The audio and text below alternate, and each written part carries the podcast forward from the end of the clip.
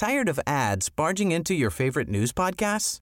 Good news. Ad-free listening is available on Amazon Music for all the music plus top podcasts included with your Prime membership. Stay up to date on everything newsworthy by downloading the Amazon Music app for free or go to amazon.com slash news ad free. That's amazon.com slash news ad free to catch up on the latest episodes without the ads. Heraldo Media Group presenta Sergio Sarmiento y Lupita Juárez. Información veraz y oportuna con un toque personal y humano. Por el Heraldo Radio, donde la H suena y ahora también se escucha.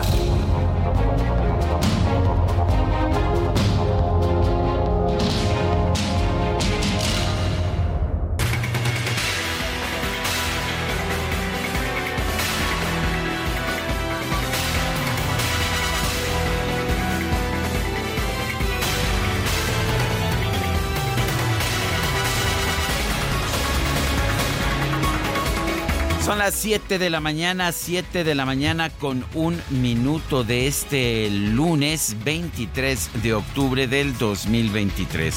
Yo soy Sergio Sarmiento y quiero darle a usted la más cordial bienvenida a El Heraldo Radio. Lo invito a quedarse con nosotros. Aquí estará, por supuesto, muy bien informado. También podrá pasar un rato agradable. Ya sabe que nos gusta darle el lado amable de la noticia, siempre y cuando la noticia lo permita y con nosotros como todas las mañanas. Guadalupe Juárez. Hola, ¿qué, tal? mi querido Sergio Sarmiento? Buenos días, buenos días amigos, qué gusto saludarlos. Un fin de semana muy movido con muchas eh, manifestaciones aquí en la Ciudad de México. Hubo de todo un poco, ya les estaremos platicando. Y bueno, pues también reuniones, eh, eh, elecciones en, a nivel internacional. En fin, y bueno, estamos empezando esta semana con el cumple de Sergio, ¿no? Después Uh, de pues tanto sí. que se anunció, ahora sí, Ahora sí llegamos, es. ahora sí. Pero ya llegamos agotados a la sí, celebración. ya llegamos Ya. cansados, mi querido No, Sergio, bueno. después de tanta pachanga. ¿Cómo estás? Yo muy bien, mi querida Guadalupe, aquí. Sabes que no hay mejor forma de festejar un cumpleaños que trabajar. Me parece Además, muy bien. además, ya sabes, la productora Carlita no me quiso dar el día, por más que el me le y todo, y dijo, nada, nada, a trabajar, a trabajar todo el mundo como, como todos los días. Me parece muy bien, así que pues te deseamos, ya sabes, lo mejor del mundo, que la pases muy contento esta mañana y qué bueno que estás aquí con nosotros. Eso es verdad. Ah, muy bien, pues, ¿te parece si empezamos con un resumen de la información más Hay importante? que trabajar, ¿verdad? No, no, no, no todo es pachanga en la vida. No, no todo. Bueno, pues vamos. El presidente López Obrador encabezó este domingo el denominado Encuentro por una vecindad fraterna y con bienestar en Palenque, Chiapas. Abordó temas migratorios con representantes de 11 países de Latinoamérica, incluyendo a los presidentes de Colombia, Cuba y Venezuela, Gustavo Petro, Miguel Díaz Canel y Nicolás Maduro. Nos da mucho gusto tenerles aquí. Para nosotros es fundamental esta reunión, este encuentro que le llamamos por una vecindad fraterna y con bienestar. Es muy importante porque necesitamos unirnos, sumar esfuerzos, voluntades, recursos para atender el fenómeno migratorio. Tenemos que hacerlo porque es un asunto humanitario de primer orden que se origina por la falta de oportunidades, como todos sabemos, por la falta de oportunidades de empleo, por la falta de bienestar. Bueno, pues no todo fue miel sobre hojuelas. ¿eh? Migrantes eh, de Centroamérica y Sudamérica hicieron protestas este domingo en contra de los mandatarios que asistieron a la cumbre migratoria denominada por una vecindad fraternal y con bienestar. Fíjense ustedes que eh, los extranjeros mostraron su repudio a las políticas de presión social que han instrumentado los presidentes de estos países, obligando pues a miles, a miles de abandonar sus casas y emigrar a los Estados Unidos. La canciller mexicana Alicia Bárcena informó que los países que participaron en este encuentro expresaron su rechazo a las medidas coercitivas contra los migrantes. Se comprometieron a respetar el derecho humano a migrar y a impulsar alternativas legales para una migración ordenada. reunidos en Palenque, Chiapas, México, el 22 de octubre de 2023, con objeto de construir soluciones integrales ante el aumento de los flujos migratorios irregulares que experimentan nuestros países y conscientes de que, primero, las principales causas estructurales de la migración son de origen político, económico, social y los efectos negativos del cambio climático. Segundo, factores externos como las medidas coercitivas unilaterales de manera de naturaleza indiscriminada afectan negativamente a poblaciones enteras y en mayor medida a las personas y comunidades más vulnerables.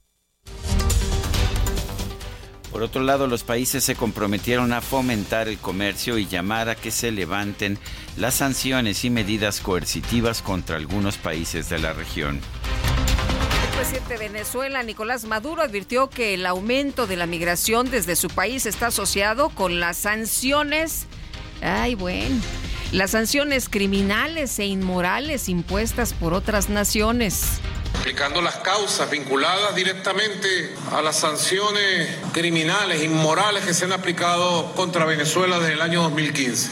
2015, 16, 17, 18, más de 930 sanciones ilegales, mal llamadas sanciones, medidas coercitivas unilaterales, diría yo, medidas extorsionistas, torturantes unilaterales. No, no es porque se hayan equivocado en las políticas económicas en Venezuela ni porque los gobernantes como él hayan hecho las cosas mal. No todo es culpa de otros países. A través de Twitter, el presidente cubano Miguel Díaz Canel denunció que Estados Unidos incita permanentemente la migración irregular de cubanos con medidas de asfixia económica y facilidades para los migrantes. El presidente de Colombia, Gustavo Petro, enfatizó que la mejor solución a los crecientes flujos migratorios es construir progreso, por lo que Estados Unidos debe destinar más recursos a América Latina. Lo que aquí se ha planteado es que el migrante tiene derechos, por tanto, que no puede ser victimizado a través de volver delito el éxodo humano que ha existido desde los comienzos de la humanidad, que es un derecho del ser humano. Que eso significa que si en el norte no se quiere recibir personas que étnica, racial, culturalmente no son como ellos, decir que se establece de nuevo, como en el año 33, una política xenofóbica allí, entonces la mejor salida es construir progreso en el sur y no construir campos de concentración en la frontera. Tras la cumbre de Palenque, un grupo de migrantes de distintas nacionalidades quemó piñatas con las figuras de los presidentes Nicolás Maduro de Venezuela, Miguel Díaz Canel de Cuba y Daniel Ortega de Nicaragua. Niños, dejen a Maduro en paz, más querido. Estos niños de Venezuela le tienen hambre a Maduro. El presidente de Nicaragua, aquí vamos a quemar a Nicaragua al presidente de Nicaragua, presidente de las cumbres, el cubano. Dictador. Otro dictador. La Coordinadora Nacional de Trabajadores de la Educación en Chiapas y los comisarios ejidales de Chicomozuelo denunciaron que el presidente López Obrador y el gobernador Rutilio Escandón son indiferentes ante la violencia que afecta a la entidad. El dirigente nacional del PAN, Marco Cortés, aseguró que al reunirse con los dictadores de América Latina, el presidente López Obrador reveló sus verdaderas intenciones para México. Advirtió que este gobierno pretende destruir la democracia y las instituciones.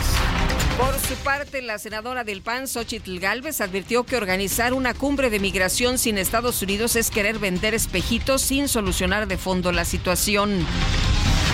Por otro lado, la senadora Galvez denunció que el gobierno federal busca debilitar al Poder Judicial y seguir abrazando a los delincuentes.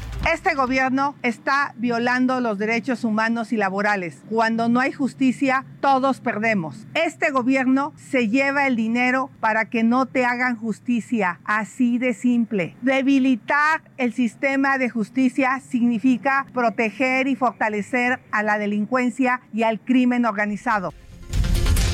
Los trabajadores del Poder Judicial de la Federación llevaron a cabo marchas en por lo menos 15 estados del país en contra de la desaparición de 13 fideicomisos de la institución.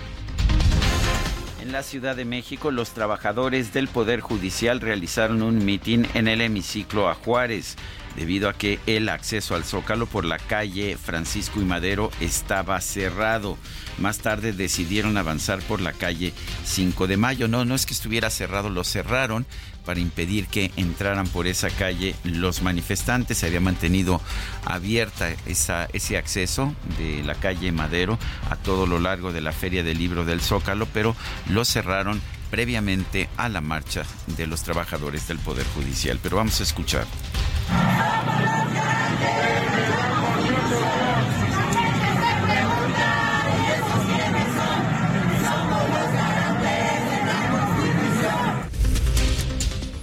El dirigente nacional del PRD, Jesús Zambrano, expresó su solidaridad y respaldo a los trabajadores del Poder Judicial.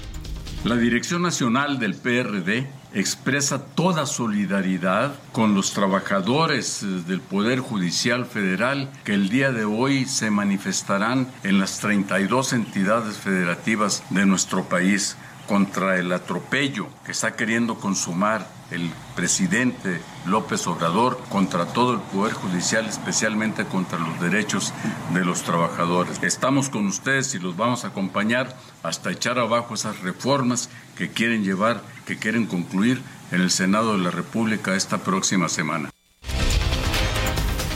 El dirigente nacional del PAN, Marco Cortés, dio a conocer los nombres de los aspirantes de su partido que buscarán las candidaturas a gobernadores del Frente Amplio por México. Para la Ciudad de México, los contendientes serán los alcaldes Santiago Taboada, Lía Limón y Mauricio Tabe, así como la senadora Kenia López. La ex consejera electoral Alejandra Latapí fue nombrada coordinadora de prensa de la senadora Xochitl Galvez, responsable de la construcción del Frente Amplio por México encuentro con simpatizantes de Morena en Ensenada, Baja California, la ex jefa de gobierno Claudia Sheinbaum afirmó que elegir a los jueces por voto popular no es un acto de autoritarismo, sino un acto democrático. Familiares de personas desaparecidas durante la llamada Guerra Sucia denunciaron que en la gestión del ex subsecretario de Derechos Humanos, Alejandro Encinas, no hubo avances importantes para llegar a la justicia en ese caso. La Fiscalía General de la República obtuvo siete órdenes de aprehensión contra ex servidores públicos cercanos al ex gobernador de Veracruz, Javier Duarte. Se les acusa de peculado por una suma de más de mil millones de pesos. Y la Fiscalía General de Guerrero anunció la suspensión de actividades administrativas en su delegación de Tierra Caliente debido a que la ola de violencia que afecta esta zona pone en peligro a sus trabajadores. El gobierno de Sinaloa suspendió clases en todos los niveles para este 23 de octubre debido a la alerta de lluvias y vientos fuertes por el paso de la depresión tropical Norma. El Servicio Meteorológico Nacional informó que este domingo surgió la tormenta tropical Otis en el Pacífico mexicano, lo cual va a ocasionar lluvias muy fuertes en los estados del sur del país. Tardaron en los huracanes, ¿verdad? Y las depresiones sí. y las tormentas, pero ¿qué tal que han durado hasta pues ya casi fines de octubre? Integrantes de distintas organizaciones realizaron una protesta en la Embajada de Israel en México para exigir el cese al fuego en Gaza, así como la liberación de los rehenes retenidos por Hamas. La embajadora de Israel en México, Idnat Kranz, calificó como decepcionante ver a miles de personas protestando contra Israel y en favor de Hamas después de que jóvenes y ancianos israelíes fueron violados, secuestrados, quemados vivos y asesinados por ese grupo terrorista. Simplemente no es posible creer lo que se oye o ve cuando la fuente son los terroristas de Hamas. Resulta decepcionante ver a miles de manifestantes protestando contra Israel y en favor de Hamas, después de que jóvenes y ancianos israelíes fueron violados, secuestrados, quemados vivos y asesinados. Consciente o inconscientemente, deliberada o tontamente, tales manifestaciones expresan un apoyo a estas atrocidades contra civiles inocentes. El gobierno de Israel informó que jamás entregó a dos mujeres estadounidenses que mantenía como rehenes a la Cruz Roja Internacional. Esta las trasladó a Egipto y posteriormente a territorio israelí. Este sábado 20 camiones de la Media Luna Roja egipcia encargada de entregar la ayuda humanitaria de distintas agencias de la ONU ingresaron a Gaza desde Egipto por el paso fronterizo de Rafah. 17 camiones más entraron este domingo. El presidente de Estados Unidos, Joe Biden, y el primer ministro de Israel, Benjamin Netanyahu, acordaron garantizar que haya un flujo continuo de asistencia a Gaza. Este domingo se llevaron a cabo elecciones presidenciales en Argentina, la primera vuelta. El actual ministro de Economía, Sergio Massa, quedó en primer lugar y el candidato de derecha, Javier Milei, eh, quedó en segundo. Ellos se enfrentarán en una segunda vuelta el próximo mes de noviembre. Y la oposición de Venezuela realizó este domingo sus elecciones primarias. María Corina Machado se perfila como candidata para enfrentar al presidente Nicolás Maduro en los comicios del 2024. Y en información deportiva, el piloto neerlandés Max Verstappen ganó el Gran Premio de Estados Unidos. Lando Norris quedó en segundo, Carlos Sainz en tercero y el mexicano Sergio Checo Pérez finalizó en cuarta posición después de que fueron descalificados Lewis Hamilton y Charles Leclerc.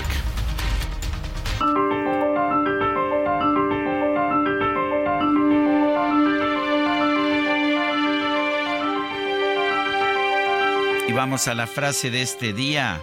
Nunca entenderás a las burocracias si no te das cuenta de que para los burócratas el procedimiento es todo y los resultados nada. Thomas Soul.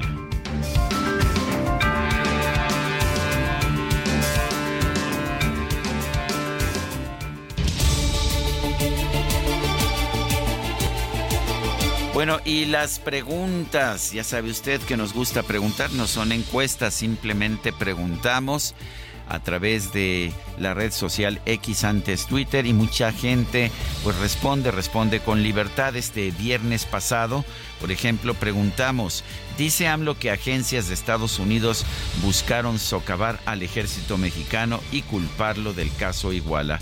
¿Cierto? Nos dijo 7%, falso 85.3%, quién sabe 7.8%, recibimos 3.004 participaciones. La que sigue, por favor. Claro que sí, mi querido DJ Kike, quien siempre vota, puntualmente vota, aunque sus votos a veces son contradictorios, quién sabe por qué, pero en fin, a él le gusta votar. Ya esta mañana coloqué en mi cuenta personal de X Arroba Sergio Sarmiento, la siguiente pregunta. ¿Son los fideicomisos del Poder Judicial instrumentos de corrupción? Sí, nos dice 10%, no 80.7%, quién sabe. 9.3%. Eh, en 47 minutos llevamos 994, 949 participaciones.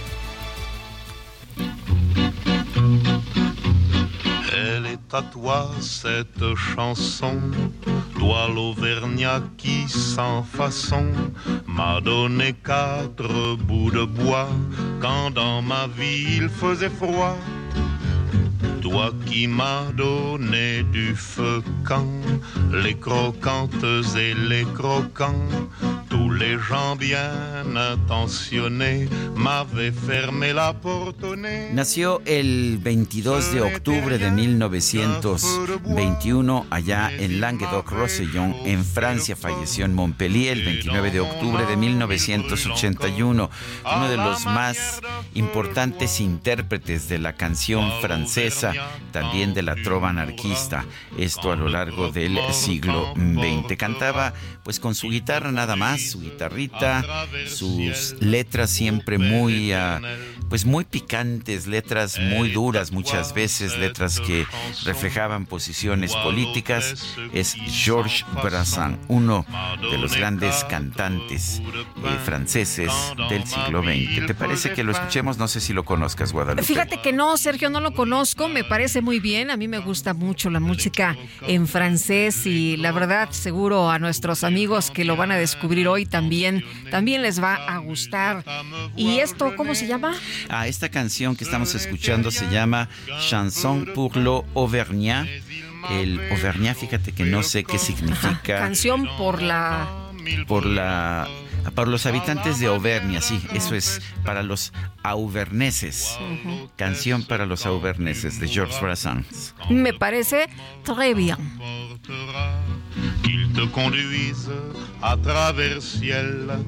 Qué bonito. Bueno, pues vámonos, vámonos con esta música, con información de Gerardo Galicia, que anda por allá en la zona oriente de la Ciudad de México. Volvemos a la realidad, nos regresas, mi querido Gerardo. Cuéntanos cómo empezamos la semana. Así es, Lupita, no tan tranquila como la canción. Tenemos ya bastantes conflictos viales en el anillo periférico. Es un verdadero estacionamiento una vez que se llega a la zona de rastros, ya muy cercana a la calzada de Ignacio Zaragoza. En ambos sentidos hay reducción a un solo carril y el avance es realmente complicado. Si se dirigen hacia la avenida Pandislán, el eje 1 norte, o hacia la zona del de, eh, eje 5, el eje 6 sur, de preferencia busquen Javier Rojo Gómez, se van a ahorrar muchísimos minutos sobre el periférico debido a la actividad comercial. Es verdaderamente difícil avanzar y Zaragoza se mantiene con avance complicado, dejando atrás el Atao o Avenida Telecomunicaciones con dirección a su entronque con el viaducto Río Piedad. Avanza casi a vuelta de rueda. Habrá que salir con algunos minutos de anticipación. Y por lo pronto, el reporte. Muy bien, muchas gracias Gerardo. Buenos días. Excelente semana. Israel Lorenzana está ya en Aragón. Adelante, Israel. Sergio Lupita, muy buenos días, un gusto saludarles. Pues ya con carga vehicular, la avenida Gran Canal, esto desde la zona del Río de los Remedios y por lo menos hasta el eje 5 norte de San Juan de Aragón. Hay que utilizar Eduardo Molina con alternativa, esto con sus reservas, ya que también tenemos algunos asentamientos en la zona de Aragón, pero finalmente superando este punto, la circulación mejora con dirección hacia el circuito interior en el sentido opuesto a través de Gran Canal sin ningún problema, a buena velocidad esto para incorporarse al perímetro del el Río de los Remedios o más allá, hacia la zona de León de los Aldama. Pues Sergio Lupita, la información que les tengo desde la zona norte de la capital. Israel, muchísimas gracias. Hasta luego. Y tenemos también información con Javier Ruiz. Javier, ¿dónde andas? Qué gusto saludarte. Buenos días. El gusto es mío, Lupita. Sergio, ¿qué tal? Excelente mañana. En la Avenida de los Insurgentes, Lupita, bastantes problemas viales, principalmente para todos los automovilistas que transitan de la zona del circuito interior. Y esto para llegar hacia la zona de Alzate. En este punto, pues no funcionan los semáforos y pues prácticamente tenemos ya caos vehicular, al menos para quien desea llegar hacia la zona del paseo de la reforma. El sentido opuesto también, el mayor problema es usar este perímetro del eje 1 norte, ya superando esta zona, pues en general el avance mejora bastante en dirección hacia el circuito, hacia los ejes 4 y 5 norte, en general el avance es bastante aceptable y tenemos también ya la vista el paseo de la reforma, ya con carga vehicular, al menos para quien deja atrás la zona de la glorieta de la Huehuete y esto en dirección hacia el perímetro de insurgentes de reforma o siempre para llegar hasta las inmediaciones de la avenida Juárez. De momento, Lupita, ese es el reporte que tenemos. Muy bien, muchas gracias, Javier. Muy buenos días. Hasta luego, Hasta mañana. Bueno, pues son las 7, las 7 de la mañana con 22 minutos. Eh, tenemos uh, por aquí información. Eh, la ministra presidenta Norma Piña Hernández eh, ha emitido una tarjeta informativa esta mañana en la que da respuesta a la invitación formulada por los grupos parlamentarios de Morena, el PRI y el PAN. Dice la ministra presidenta que, que envió un escrito para responder tanto a la misiva firmada por el senador Alejandro Rojas Díaz Durán el pasado 21 de octubre como a la que enviaron el pasado domingo los senadores Manuel Añorbe Baños del grupo parlamentario del PRI y Julen Rementería del PAN. En ambas misivas se le invita a exponer sus planteamientos respecto a los fideicomisos del Poder Judicial de la Federación, dice la ministra presidenta que ha sido prioridad suya el diálogo, como se muestra con la solicitud a la Cámara de Diputados. Solicitó que se comunique su firme disposición con la mesa directiva y con la Junta de Coordinación Política, integrada por todos los grupos parlamentarios, para que se incluyan en esta urgente deliberación, esto con la finalidad de asegurar que el diálogo entre poderes se dé por la vía institucional adecuada y competente, así como garantizar que este intercambio sea con la pluralidad política que se representa en el Congreso de la Unión, específicamente en el Senado. Son las 7 con 24. Infinity QX60, rediseñada para darle poder a tu estilo de vida. Ahora con 36 meses sin intereses o bono flexible. Descúbrela en Infinity Pedregal, Avenida Insurgente Sur, número 1355, Jardines del Pedregal. Teléfono 5555 285344. Válido del 3 al 31 de octubre. CAT promedio 10.7% sin IVA para fines informativos. Consulta www.infinity.mx diagonal promociones.html.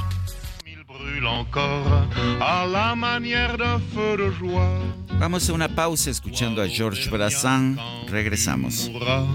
Quand le croque-mort t'emportera, qu'il te conduise à travers ciel.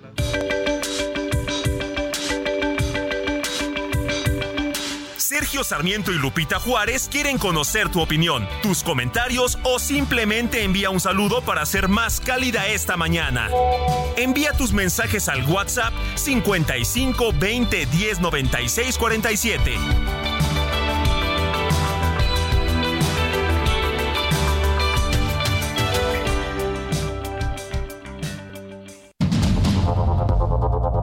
Continuamos con Sergio Sarmiento y Lupita Juárez por el Heraldo Radio.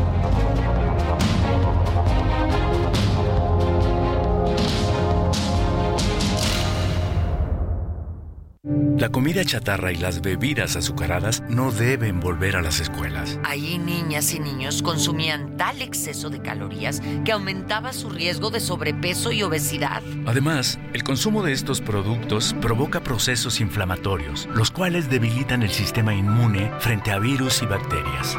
Es urgente que saquen ya la comida chatarra y bebidas azucaradas de las escuelas. Nuestros, niños, son primero.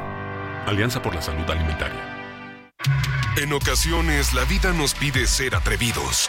En otras nos pide comportarnos.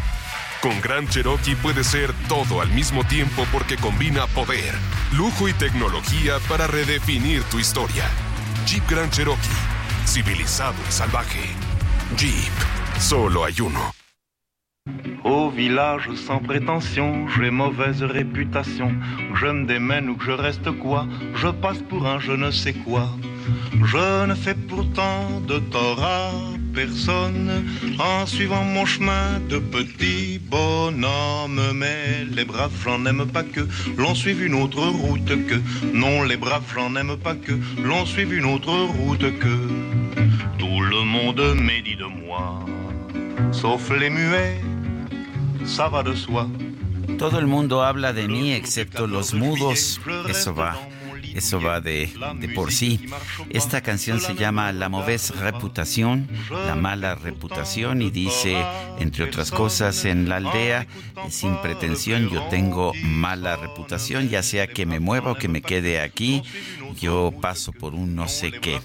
Eh, dice que yo no le hago nada a persona, no le hago nada a nadie. Eh, yo continúo con mi camino de, de un buen hombre, pero a la, a la gente no le gusta, no le gusta que uno siga otra ruta más que la de ellos, a la gente no le gusta que, que uno se comporte de manera diferente. La mauvaise reputación la mala reputación en, pues en la voz de Georges Brassens, este cantante francés que estamos escuchando el día de hoy.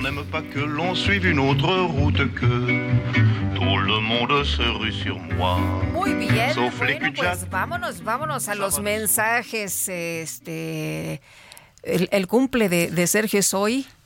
Sí, Este, sí, este día, y- de aquí hasta la medianoche. De aquí hasta. Oye, que es ¿cuántas un día, horas? un día muy este, con mucho trabajo, de hecho. ¿Cuántas horas? Ya sabes, llegué aquí seis y diez, seis y cuarto, este, y termino a las 11 de la noche. en Haces muy bien. 40. Haces muy bien, mi querido Sergio. Oye, María Teresa Tapia dice, don Sergio, recibo usted todo mi cariño, le deseo que pase un super día, lo sigo a usted y a Lupita desde hace muchísimos años, son mi vitamina semanal. Pues a María Teresa, gracias. Bueno, nos, nos dice Berta Pantoja, es una mala broma una cumbre sobre migración con países que fuerzan a sus habitantes a migrar. Este, pues parece, ¿no? y todavía se atreven a decir, ah, no quieren migrantes, entonces pues que manden dinero. dame dinero.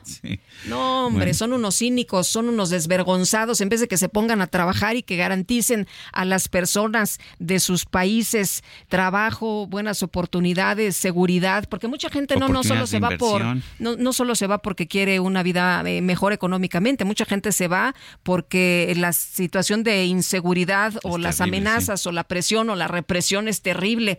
Eh, felicidades, Sergio. Deseamos que cumplas muchos años más con salud y mucha energía. Te mandamos un abrazo de parte de José Norma y Mari Pérez, fieles seguidores de su programa.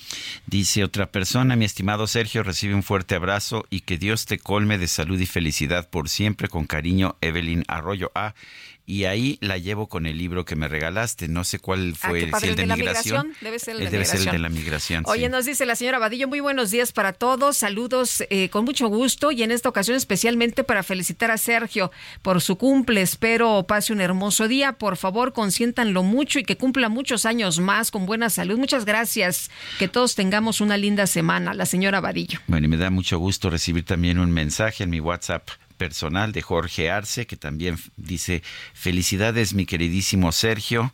Dice, haces el, mundo, la vida un poco mejor. Y me parece, ah, qué bonito mensaje. Sí, ¿verdad?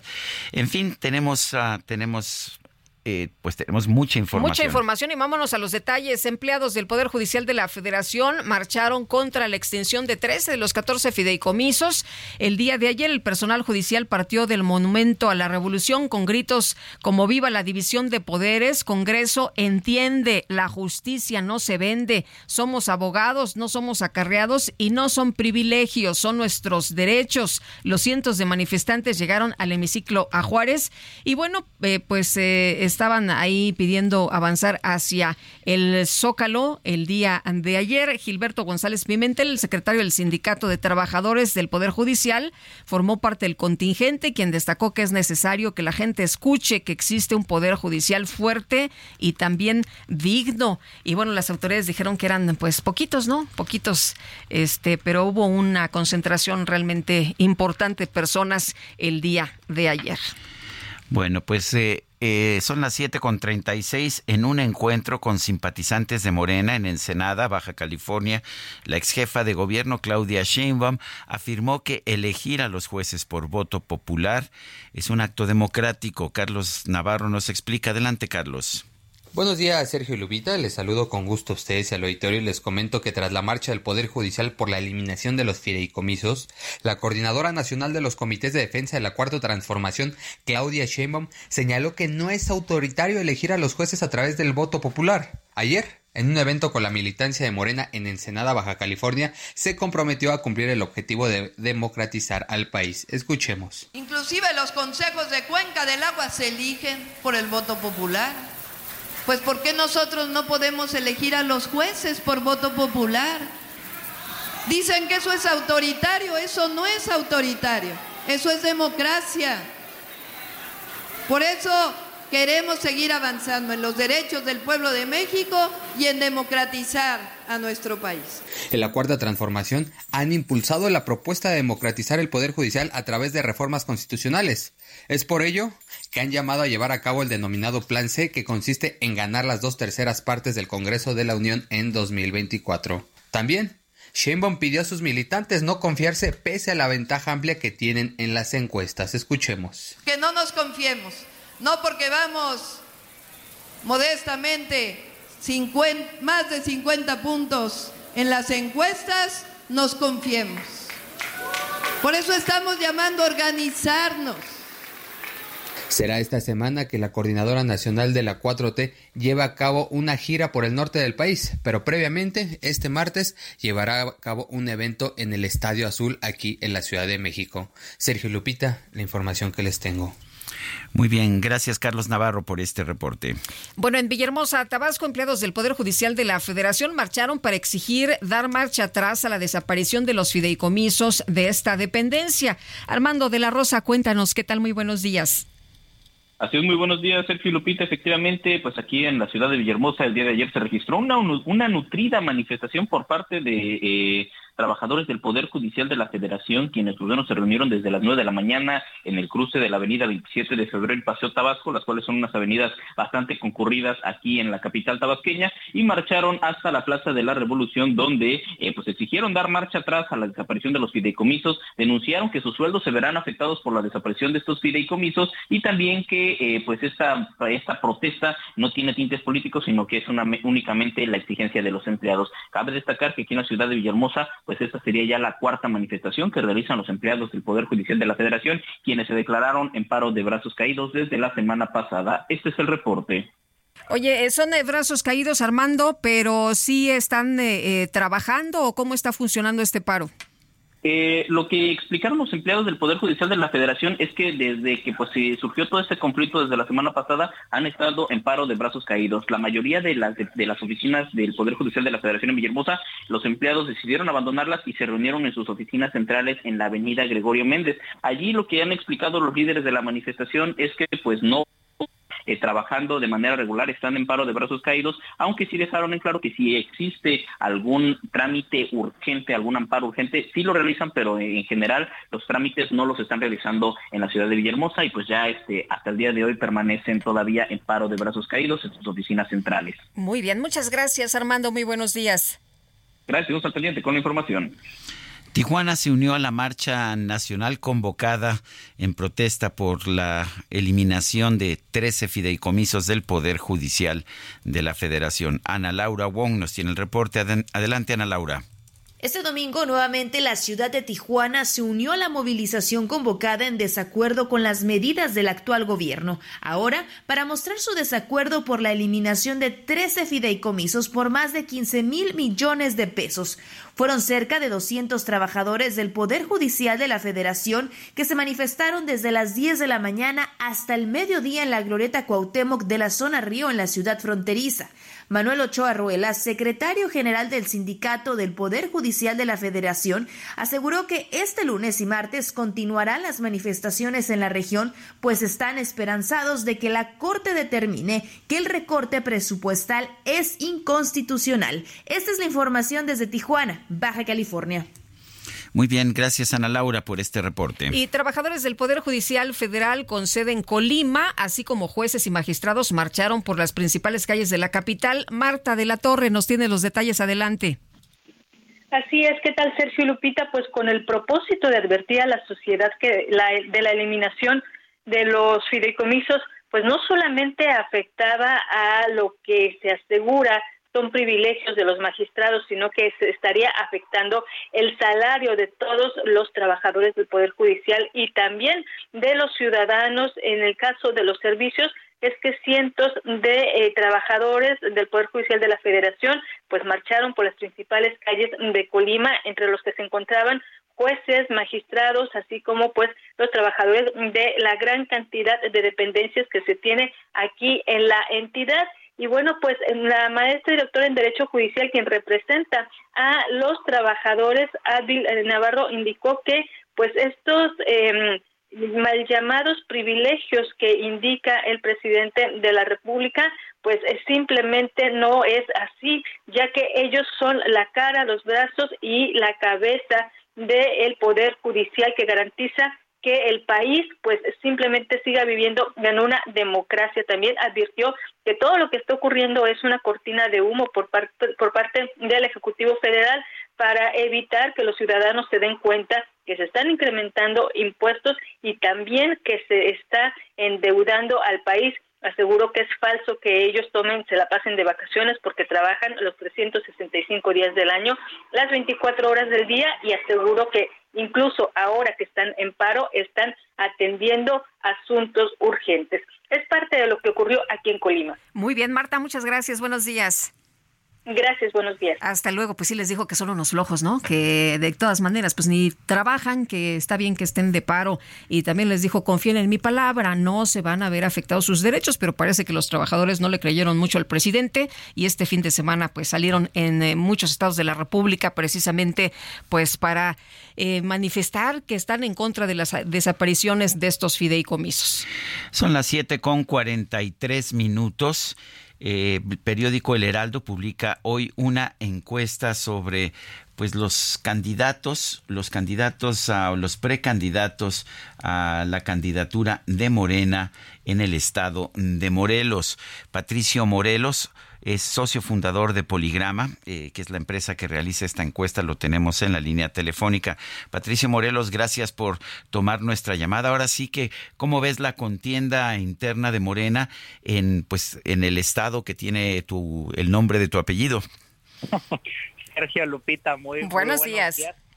Efectivamente, Morelos es uno de los nueve estados que renovará su gubernatura y la discusión en estos últimos días es finalmente quiénes serán los candidatos o las candidatas de Morena. Morelos, y hay que decirlo, de los nueve estados es probablemente el que tiene la contienda más cerrada. Vemos que incluso entre el primero y el tercer lugar, que ahorita les daré los datos, hay una diferencia menor a cuatro puntos, es prácticamente una lucha tres.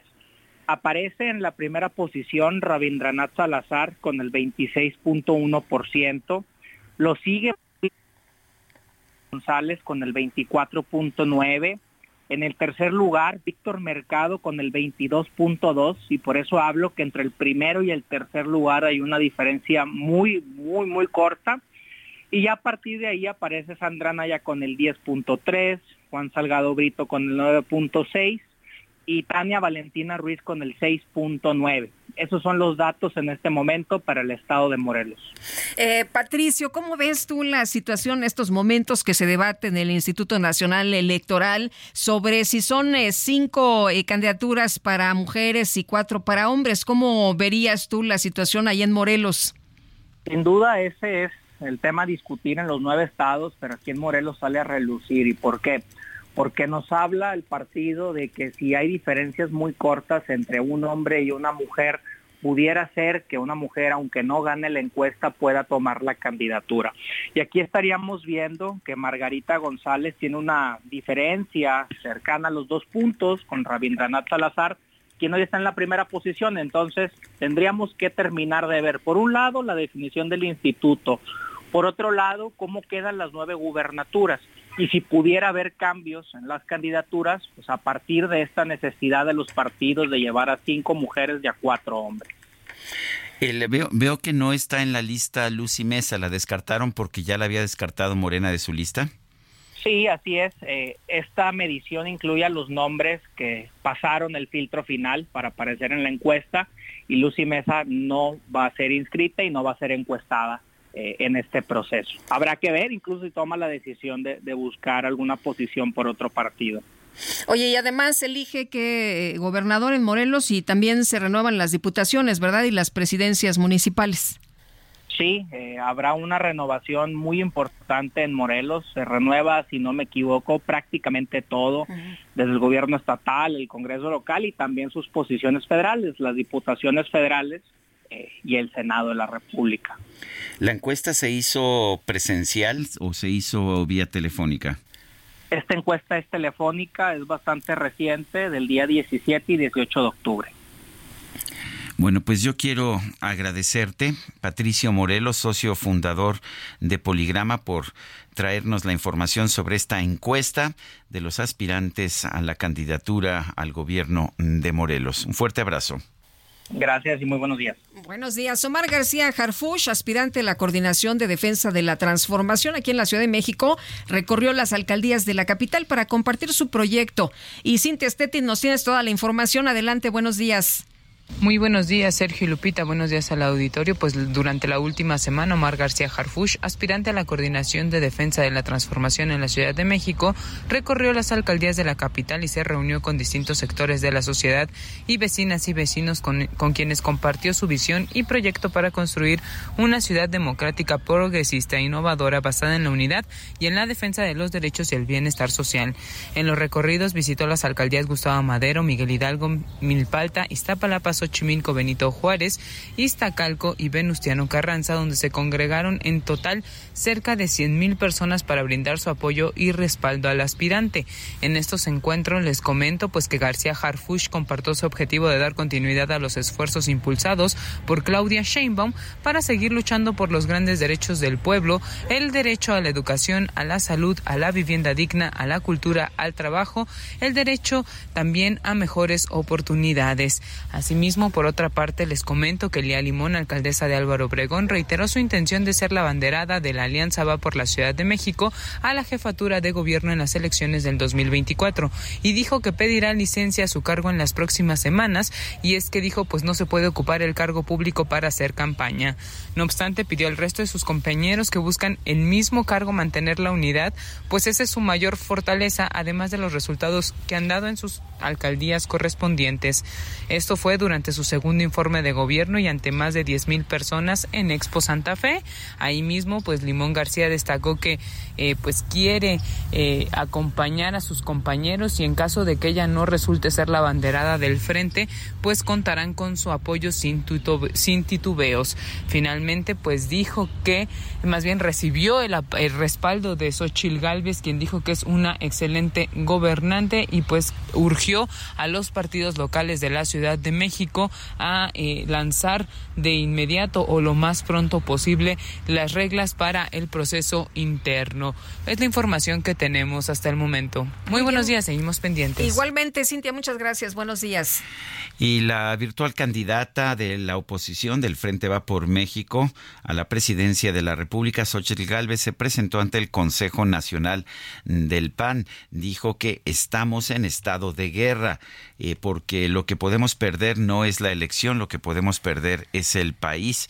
Eh, exhortó a los líderes panistas a no quedarse esperando la invitación a sumarse al frente, porque no son tiempos de cortesías. Dejemos esas formas para otros tiempos. Hoy estamos en estado de guerra y tenemos que estar a la altura de las circunstancias. Tenemos conciencia del momento histórico que estamos viviendo y actuemos en consecuencia. Salgamos a ganar las calles cuadra por cuadra, es lo que advirtió Xochitl Galvez en esta presentación. Cuestionó a pues a la virtual candidata del gobierno, eh, Claudia Sheinbaum, dijo pues que dijo que ella representa la, continuidad, la continuidad de lo que está ocurriendo y bueno, pues que para un cambio, un cambio, eh, la gente tiene que votar por ella, por Xochitl Galvez. Bueno, y Gerardo Galicia, ¿qué tal? Muy buenos días. Lupita, Sergio, excelente mañana. Seguimos recorriendo la zona oriente de la capital. Ya lo hicimos a través de la avenida Canal de Apatlaco. Esta arteria está completamente detenida, no se confíen. El avance que van a encontrar, en el mejor de los casos, es a vuelta de rueda de Canal de Río Churubusco hacia el circuito Bicentenario, en su tramo Río Churubusco. Es muy complicado eh, transitar sobre esta arteria, llegar al circuito interior y el eje 5 Sur realmente no es opción. Presenta similares condiciones, está completamente saturado de autos y en estos momentos estamos recorriendo ya el circuito bicentenario Supremo Río Churubusco y en la motocicleta del Heraldo de México hemos podido alcanzar una velocidad máxima de 30 35 kilómetros de la zona de Apatlaco hasta, hasta el perímetro del viaducto Río Piedad, así que también si se dirigen al aeropuerto hay que salir con tiempo. De momento el reporte, seguimos muy pendientes. Muy bien, pues tomamos nota, gracias Gerardo. Hasta luego. Y vamos ahora a otro punto de las calles de la Ciudad de México. Javier Ruiz, adelante. ¿De eso te estoy hablando? Javier Ruiz, ¿nos escuchas? No, parece que no nos está escuchando. Son las 7.52 y vamos ahora con Israel Lorenzana. Adelante, Israel.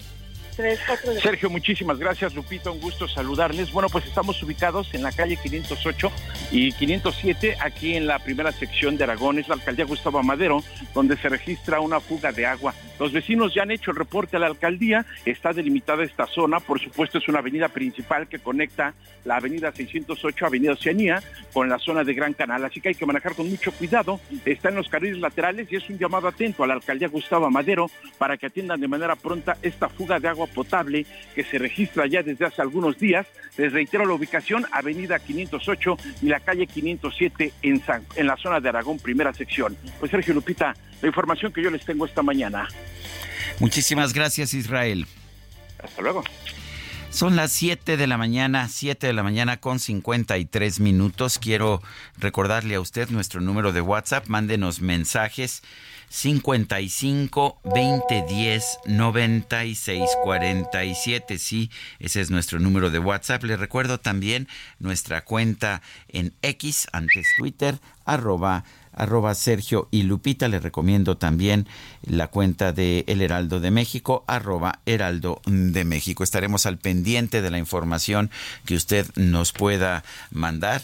Y bueno, estamos, ya sabe usted, por todo, por todo el país, aquí en la Ciudad de México, en el 98.5, en Guadalajara, 100.3 de FM, en Monterrey 99.7, en Oaxaca, en el 97.7, en Yucatán 96.9 de FM, allá en Brownsville 93 3.5 de FM, en Cedar Rapids, Iowa 95.3 de FM, en Chilpancingo 94.7, en Houston en el canal 21.10 y en Beaumont, Texas en el 27.10 de Now Media, en Huntsville 104.3 de FM. En fin, andamos por todos lados, hay muchos otros lugares, La Laguna 104.3. Gracias a todos nuestros radioescuchas. Regresamos. Se me fue el aire. Fue horrible, fue horrible. Ça va de soi. Quand je croise un voleur malchanceux poursuivi par un cutéreux, je lance la patte et pourquoi le taire, le cutéreux.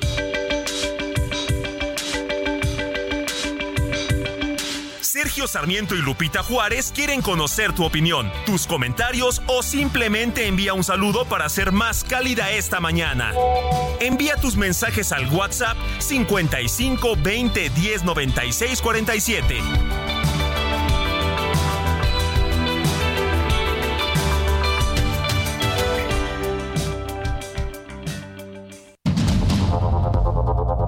Continuamos con Sergio Sarmiento y Lupita Juárez por el Heraldo Radio.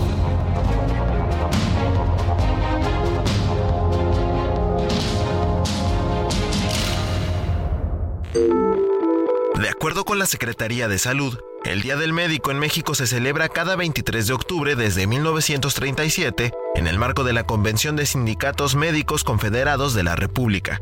Esta fecha fue establecida como homenaje al doctor Valentín Gómez Farías, quien inaugurara en 1833 el establecimiento de ciencias médicas en la Ciudad de México, uno de los seis colegios de enseñanza superior en los que estaba dividida la Dirección de Instrucción Pública, que es el antecedente de la actual Facultad de Medicina de la UNAM. De este modo, la fecha también celebra la evolución y los avances de la medicina mexicana que ha visto mejoras significativas en diagnóstico, tratamiento y prevención de enfermedades. De acuerdo con la Secretaría de Economía, la fuerza laboral de médicos, enfermeras y otros especialistas en salud durante el segundo trimestre de 2023 fue de 785 mil personas. La celebración del Día de Médico busca reconocer la labor de todos los médicos que salvan vidas y ofrecen a todos una esperanza de seguir adelante.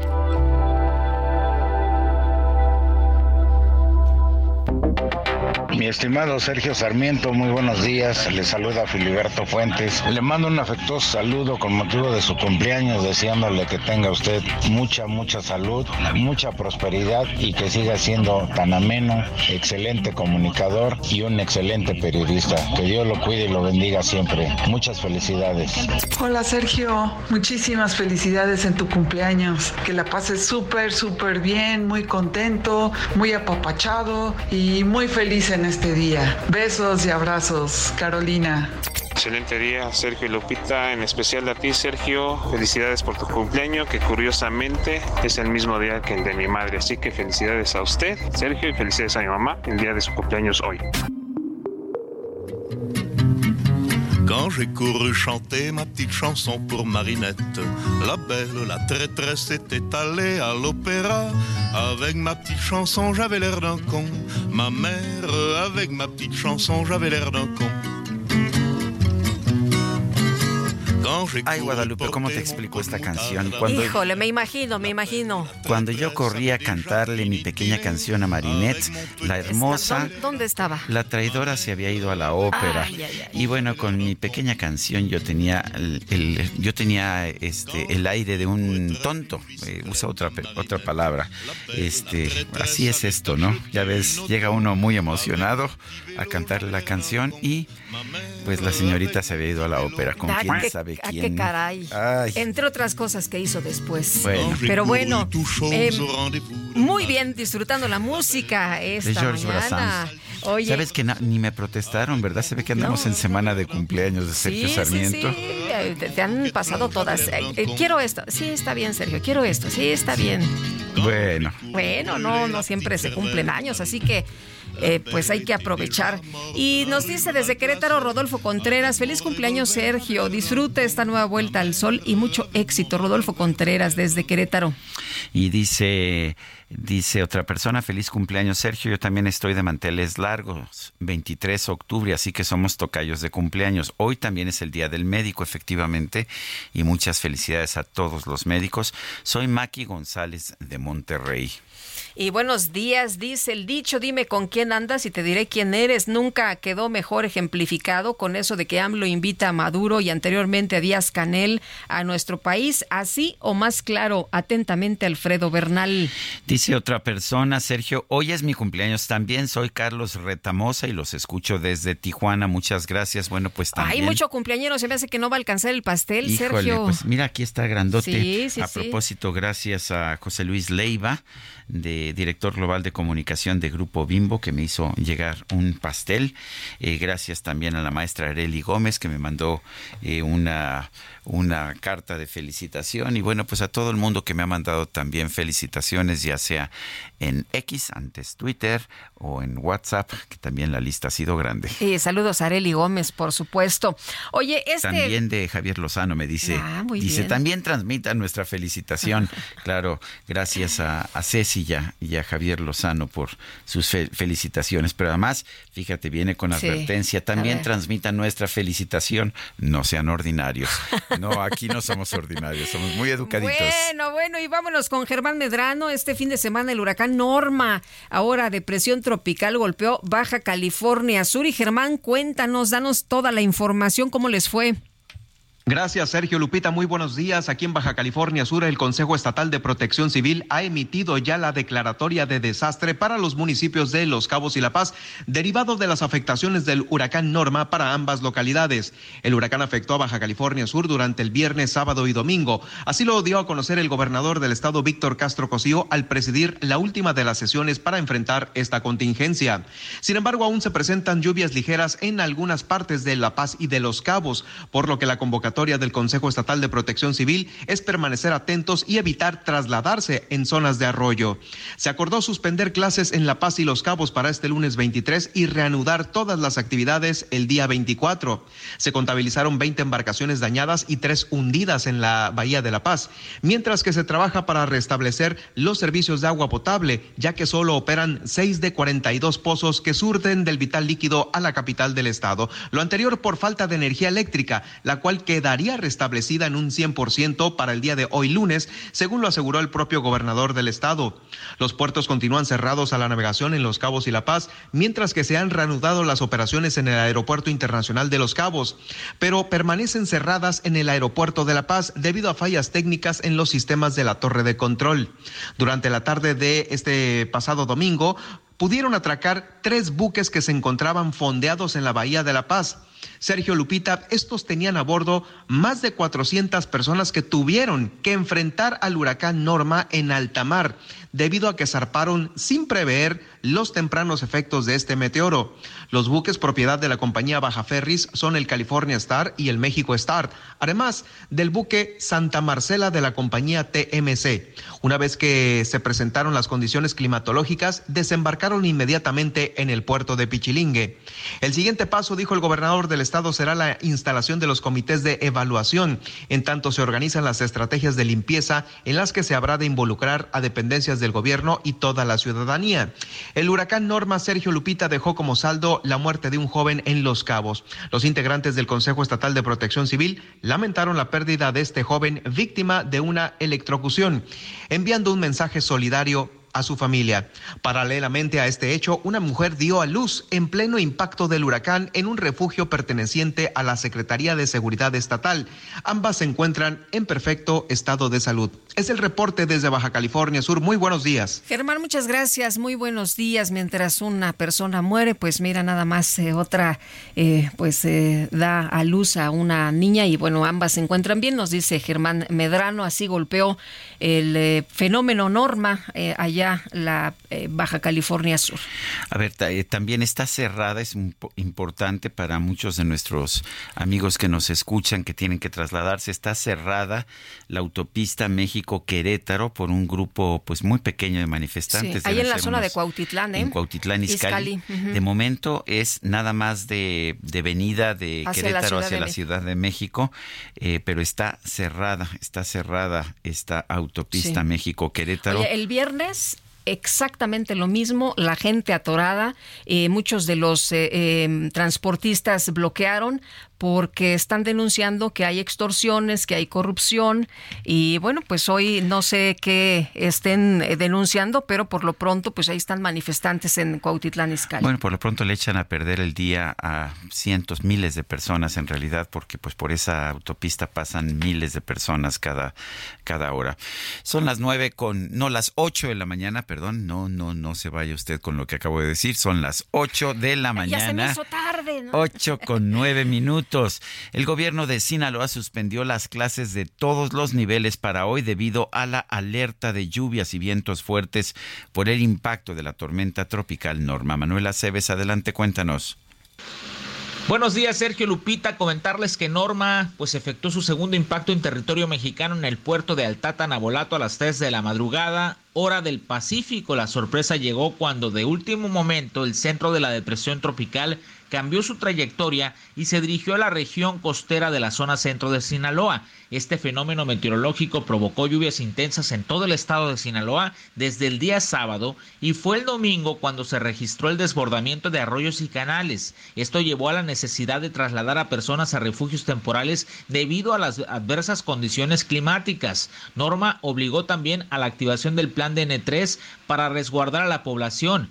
Sin embargo, lamentablemente este fenómeno meteorológico cobró la vida de una persona en el municipio de Lota. En ese caso, pues un conductor de un taxi no respetó las advertencias y cruzó por un arroyo crecido en la zona conocida como la vinatería, siendo arrastrado por la fuerte corriente y perdiendo la vida pues ahogado metros adelante. Durante seis días, los seis días que se ha mantenido activo dicho sistema ciclónico generó lluvias a que los productores agrícolas de Sinaloa estuvieron esperando para hacer frente a una temporada agrícola que se avisoraba incierta ante la falta de lluvias de la temporada esto pues es el saldo preliminar que tenemos hasta el momento. Posteriormente pues haremos recorridos para tener la información más actualizada. Muy buenos días, Sergio y Lupita.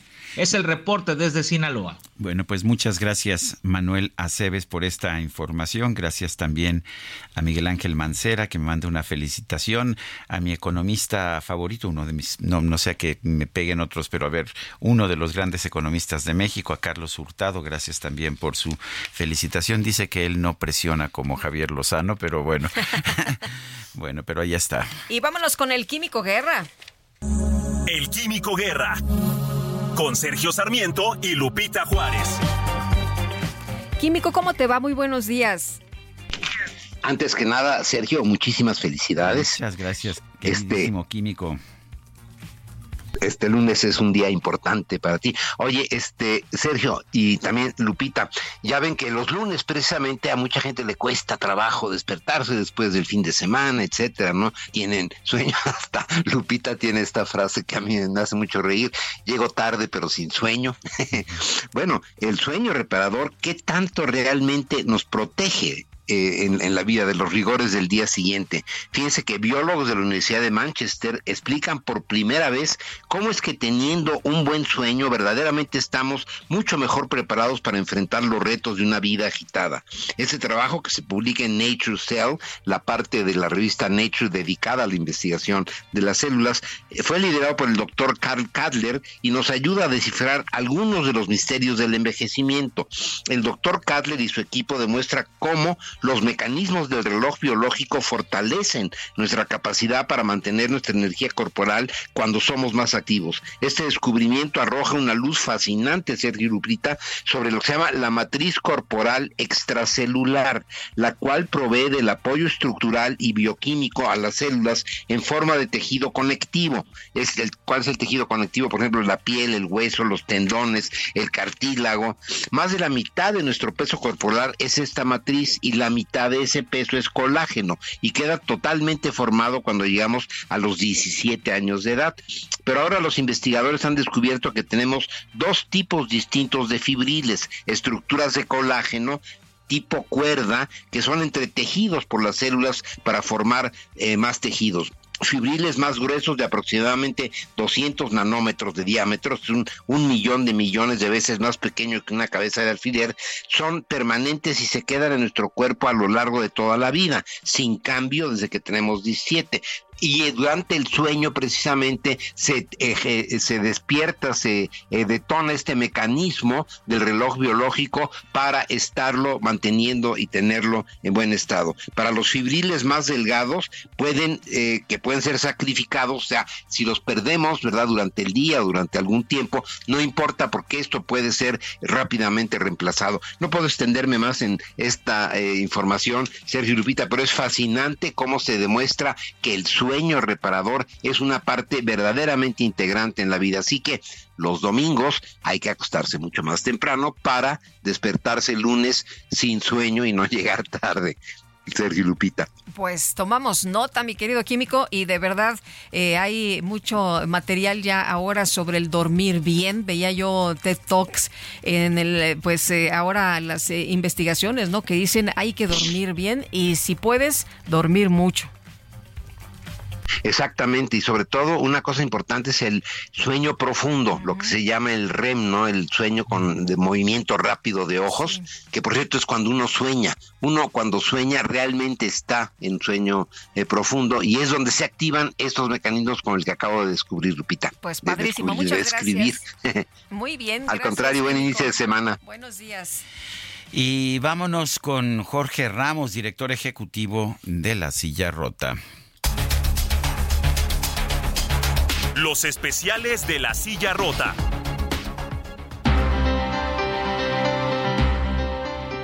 Jorge Ramos, ¿qué nos tienes esta mañana? ¿Qué nos tienen en la silla rota?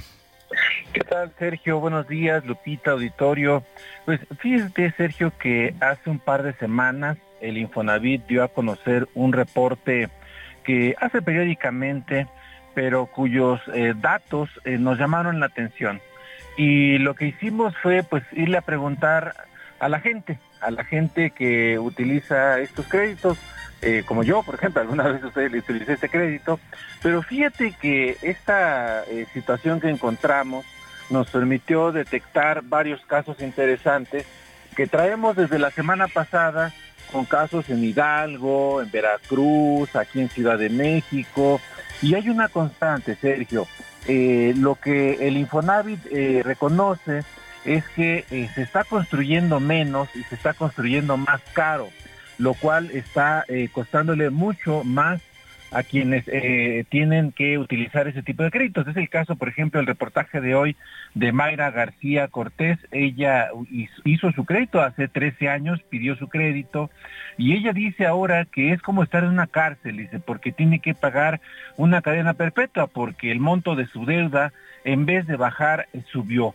Estamos contando, eh, Sergio, los detalles de qué es lo que pasa, por qué está sucediendo esto, por qué hay menos obra, por qué hay menos, eh, eh, digamos, departamentos, casas para los trabajadores particularmente, y qué es lo que está sucediendo y por qué ahora a la gente pues le cuesta más que hace un tiempo, Sergio. Los invitamos a leer. Pues lo leeremos con muchísimo gusto, como siempre. Jorge Ramos, gracias por invitarnos a leer La Silla Rota. Gracias a ustedes, buen día. Buenos días. Bueno, ya hay un reporte de los lunes del avance de la obra del tren Maya durante la mañanera del presidente López Obrador y lo que hoy informaron es que a 53 días de su inauguración los tramos 5, 6 y 7 del tren Maya llevan un avance promedio físico del 47% y económico del 46%. La Sedena indicó que el tramo 5 tiene un avance físico del 47% y bueno, pues eh, adelantaron que el primero de diciembre será inaugurado el aeropuerto Felipe Carrillo Puerto de Tulum pues lleva un avance del 77% físico y 75% financiero. No cree usted que lo van a inaugurar porque ya lo terminaron y ya está todo listo, no, lo van a inaugurar en diciembre este pues lleva un avance, no sé si lo van a terminar, no sé si ya va a estar al 100, pero bueno, pues ya se informó que por lo pronto ellos van a estar cortando el listón. Según la Sedena del tramo 5, 6 y 7 contempla 621 kilómetros de vías que pasa por 11 municipios de Quintana Roo y de Campeche. Solo el tramo 5 y 6 significa 366 kilómetros, doble de vía electrificada y doble desde el aeropuerto hasta Chetumal. Y bueno, pues también dicen que esta vía incluye para el turismo 12 zonas arqueológicas eh, del kilómetro que va de Chetumal a Escárcega y que además se construyen dos hoteles en Tulum y Calakmul así como una zona de visitantes. ¿Cómo la ve? Pues están construyendo de todo, hasta hoteles. El Hotel Tulum lleva un avance del 29%. Se trabaja en armado y colado, lo cual genera 540 empleos. El Hotel de Calakmul tiene un avance de 42% y conlleva la construcción del camino artesanal. Pues ahí está el reporte. Integrantes de distintas organizaciones realizaron ayer una protesta en la Embajada de Israel en México para exigir el cese al fuego en Gaza, pero también la liberación de los rehenes retenidos por Hamas. Noemí Gutiérrez, adelante. Sergio Lupita, muy buenos días. Y les comento que este domingo en la Ciudad de México, miembros de la comunidad musulmana, organizaciones y simpatizantes pidieron una Palestina libre y exigieron que Israel cese los ataques en la franja de Gaza. En el Ángel de la Independencia pidieron que se reconozca al Estado palestino. Por una paz, paz, Palestina libre. Por una paz, paz, Palestina libre. Por una paz, paz, Palestina libre. Una guerra es genocidio. Es una guerra. Es genocidio. Es una guerra. Es genocidio. En una marcha al Monumento de la Revolución, Portaron banderas y pancartas con leyendas como alto al genocidio en Gaza, Palestina libre y alto a la ocupación del territorio palestino. No solo queremos la paz, queremos recuperar los territorios robados por Israel. Palestina necesita recuperar sus territorios. ¡Viva Palestina! ¡Viva la lucha del pueblo palestino! ¡Viva la lucha del pueblo palestino! ¡Vivan las organizaciones al final de la movilización, llamaron a que México rompa relaciones con Israel. Exhortamos al gobierno de Andrés Manuel López Obrador que condene el genocidio del pueblo palestino. Demandamos la ruptura de relaciones diplomáticas, políticas, económicas y militares con el gobierno fascista de Netanyahu, mismo que se ha negado a extraditar a Tomás Cerón, prófugo de la justicia mexicana por los delitos de tortura y alteración de pruebas en el caso Ayutzinapa, así como delitos contra la administración de justicia. Convocaron a una jornada de solidaridad con Palestina el 28 de octubre. Sergio Lupita, la información que les tengo. Hasta aquí mi reporte. Noemí Gutiérrez, muchísimas gracias. Y vámonos con Israel Lorenzana. ¿Qué más tenemos, Israel? Muy buenos días. Lupita, pues ya tenemos un verdadero congestionamiento vial a través de la avenida Reyes Heroles. Es el perímetro de Tlanepantla en el Estado de México para nuestros amigos automovilistas que vienen de Ceilán y van con dirección hacia la México Querétaro. Mucho cuidado, nos están reportando un bloqueo en la autopista México Querétaro Lupita a la altura de Cuautitlán Izcalli. Ya vamos para allá y si me lo permites en cuanto lleguemos te estaré dando todos los detalles de esto que ocurre en la Izcalli, en la autopista México Querétaro y de manera previa, bueno, pues a utilizar la carretera Cuautitlán Tlanepantla como alternativa. La información que les tengo, Sergio Lupita. Muchas gracias, Israel. Muy buenos días. Hasta luego. Y bueno, vamos ahora con Gerardo Galicia. Adelante, Gerardo. Sergio Lupita, excelente mañana y ya tenemos información importante para nuestros amigos que transitan en los alrededores de la Cámara de Diputados. Han comenzado a concentrarse ya trabajadores del Poder Judicial de la Federación en su edificio sede que se ubica cruzando prácticamente la avenida Eduardo Molina. De momento son pocos, sin embargo, tiene planeada una nueva protesta cerca de las 9 de la mañana, así que habrá que estar muy pendientes. Por lo pronto no tenemos cierres a la circulación. Si van a utilizar el eje 3 Oriente la avenida Eduardo Molina a esta altura, llegando a las inmediaciones de la terminal de autobuses La Tapo de la Cámara de Diputados, de momento el avance por lo menos es aceptable. Si van a utilizar Zaragoza, en ese tramo entre el circuito interior y el eje 3 Oriente avanza bastante, bastante bien. Por lo pronto el reporte, seguimos muy pendientes. Gracias a Gerardo Galicia. Bueno, y por otra parte, eh, vámonos con eh, información de la Fiscalía General del Estado que ordenó suspender sus actividades administrativas en la delegación de Tierra Caliente en Guerrero debido a la ola de violencia que pone en peligro a sus trabajadores. ¿Cómo la ve? Están suspendiendo actividades la Fiscalía en Tierra Caliente por violencia allá en Guerrero.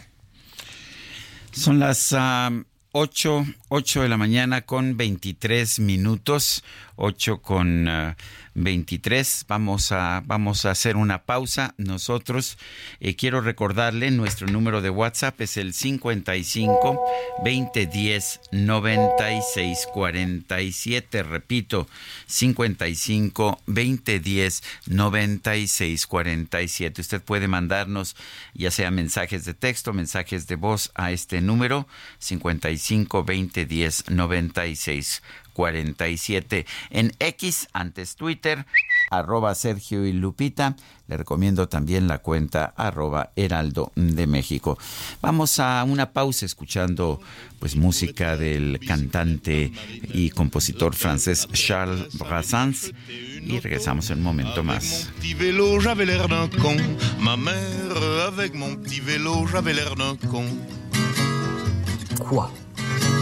Quand j'ai couru tout chose au rendez-vous de Marinette, la belle disait je t'adore un sale type qui l'embrassait. Avec mon bouquet de fleurs, j'avais l'air d'un con. Ma mère, avec mon bouquet de fleurs, j'avais l'air d'un con. Quand j'ai couru brûler la petite cervelle à Marinette, la belle était déjà morte d'un rhume mal placé.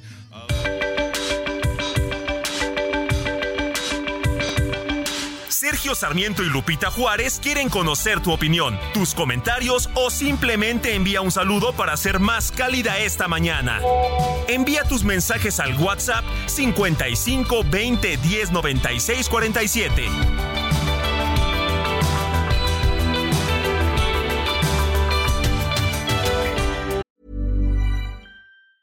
Tired of ads barging into your favorite news podcasts? Good news. Ad-free listening is available on Amazon Music for all the music plus top podcasts included with your Prime membership. Stay up to date on everything newsworthy by downloading the Amazon Music app for free or go to amazon.com slash news ad free. That's amazon.com slash news ad free to catch up on the latest episodes without the ads.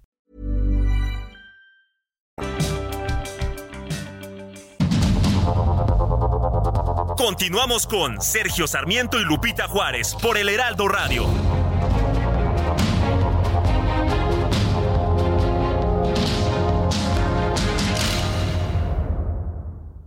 La comida chatarra y las bebidas azucaradas no deben volver a las escuelas. Allí niñas y niños consumían tal exceso de calorías que aumentaba su riesgo de sobrepeso y obesidad. Además, el consumo de estos productos provoca procesos inflamatorios, los cuales debilitan el sistema inmune frente a virus y bacterias. Es urgente que saquen ya la comida chatarra y bebidas azucaradas de las escuelas. Nuestros, niños son primero. Alianza por la Salud Alimentaria. En ocasiones la vida nos pide ser atrevidos. En otras nos pide comportarnos. Con Gran Cherokee puede ser todo al mismo tiempo porque combina poder, lujo y tecnología para redefinir tu historia.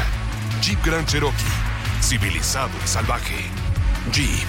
Solo hay uno. Jaque Mate con Sergio Sarmiento.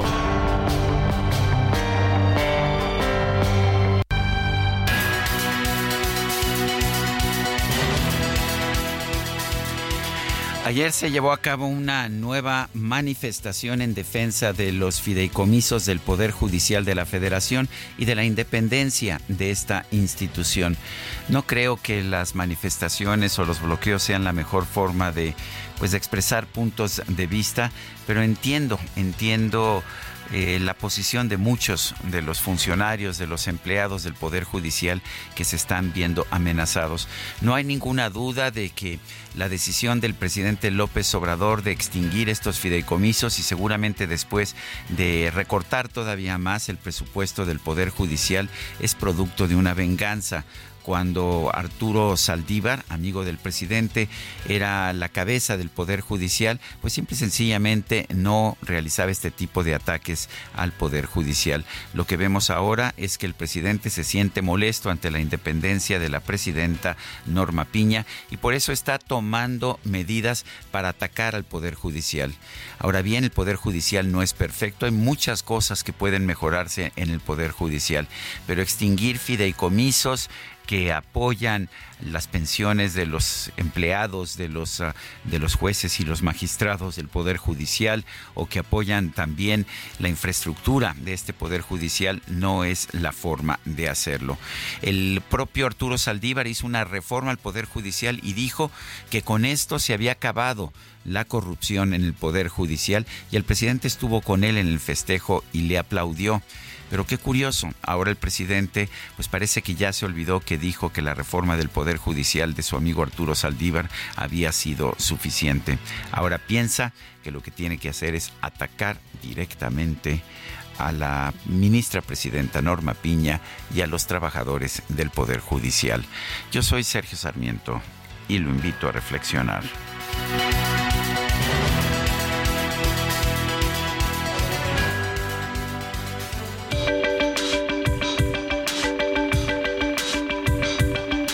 Sergio Sarmiento, tu opinión es importante. Escríbele a Twitter en arroba Sergio Sarmiento.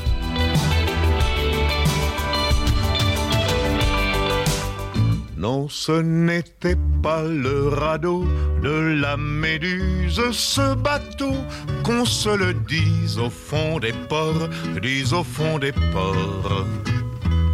Il naviguait en père peinard sur la grand-mare des canards et s'appelait les copains d'abord, les copains d'abord. Ces fluctuates nec mergiture, c'était pas de la littérature, n'en déplaise aux jeteurs de sorts, aux jeteurs de sorts. Son capitaine et ses matelots n'étaient pas des enfants de salauds, mais des amis franco de port, des copains d'abord. no, no era, no era el barco de la Medusa, este barco, este que estaba en el fondo de los puertos. Es, uh, él, él, era un, uh, un barco que navegaba desde Perpeñar sobre los grandes mares de los Patos. Eh, y lo que sí tenía este barco era que estaban los cuates allá a bordo. Le copain d'abord, los cuates a bordo. Espero que te esté gustando. Me está gustando, me está gustando. Tiene un gran sentido del humor. Juguetón, sí. Me parece muy bien. Bueno, y vámonos a los eh, mensajes y a las felicitaciones. Mi querido Sergio dice, felicitas, te felicito por tu cumple, te deseo larga vida, con mucha salud y el amor de tus seres queridos y la admiración y el respeto de todos los que tenemos la suerte de escucharte todos los días. Bueno, y dice otra persona, mis estimados dúo dinámico, pero en especial a Sergio por su cumple, excelente día. Te mando un fuerte abrazo, soy Edmundo Monterrosas. Hoy de vacaciones en la Riviera Nayarit, pero siempre atento a su excelente programa, solidarizándome con nuestros hermanos de Baja California por el huracán Norma. Pues sí. Pues sí, muy duro, estuvo, pegó, muy, duro. Oye, dice otra persona del auditorio, eh, felicidades, Máster Sergio Sarmiento, que vengan sol, muchos soles, muchas lunas a tu existencia. Feliz cumpleaños. Saludos desde Tuxtla Gutiérrez. Soy Trevor Joel. Aquí también marcharon cientos de trabajadores del Poder Judicial de la Federación, mientras que los dictadores se reúnen en Palenque, miles y miles de venezolanos, colombianos y cubanos deambulan en todo el corredor costero de Chiapas. Bueno, y gracias por su felicitación también a... Pero no puso su nombre, ¿verdad? ¿O sí? Ah, no, sí, llevo Trevor Joel. Sí. Trevor Joel. Bueno, le agradezco a Luis Armando Melgar, el, ah, pues quien es el presidente de la Comisión de Hacienda de la Cámara de Diputados, buen amigo y compañero de trabajo durante muchos años. Gracias por su felicitación. Son las 8 de la mañana con 37 minutos. Hoy se llevará a cabo en la Ciudad de México la, una conmemoración por el Día del Médico, pero es un llamado de, o sea, no es una conmemoración simplemente de fiesta, sino es un llamado de distintas demandas de los trabajadores de la salud. La doctora Erika Cano es neurocirujana pediatra del Hospital Valbuena. Ella es una de las convocantes de esta marcha. Doctora Cano, gracias por tomar nuestra llamada. Cuéntenos cuáles son las exigencias ahora de los trabajadores del sector salud. Sergio, buenos días y muchísimas gracias por esta oportunidad. Mira, realmente así nosotros necesitamos de que los hospitales tengan los equipos necesarios para poder atender a la población. Llevamos prácticamente en los últimos años sin equipos, sin craniotomos, sin resonancia magnética, sin rayos X. Nos faltan muchos medicamentos, prácticamente ya no estamos teniendo el equipo de medicamentos que antes se tenía y lamentablemente el paciente es el que sufre. Nosotros estamos en este momento convocando a esta marcha que no solamente es porque los médicos queramos tener mejores condiciones de trabajo, estamos llamando a esta marcha también para poder hacer que la población se una a nosotros y juntos seamos escuchados por este gobierno que lamentablemente en este momento no está cumpliendo de la mejor manera todo lo que se necesita. Eh, doctora, ¿qué hora es la marcha? Y entre otras cosas, eh, nos dice usted, bueno, eh, hay muchos pendientes, faltan muchas cosas, los medicamentos, no hay equipo. ¿Qué otras demandas van a señalarse? Los trabajadores en salud ahorita hemos sido transitados hacia IMSS Bienestar OPD, que es un nuevo programa, y lamentablemente no ha sido de la, de la manera más clara hay muchos trabajadores médicos, enfermeras, laboratoristas que no tienen todavía la base que todos los días escucho a la Secretaría de Salud y también al presidente decir de que nos han basificado, pues no es verdad. No todos han cumplido con esa basificación.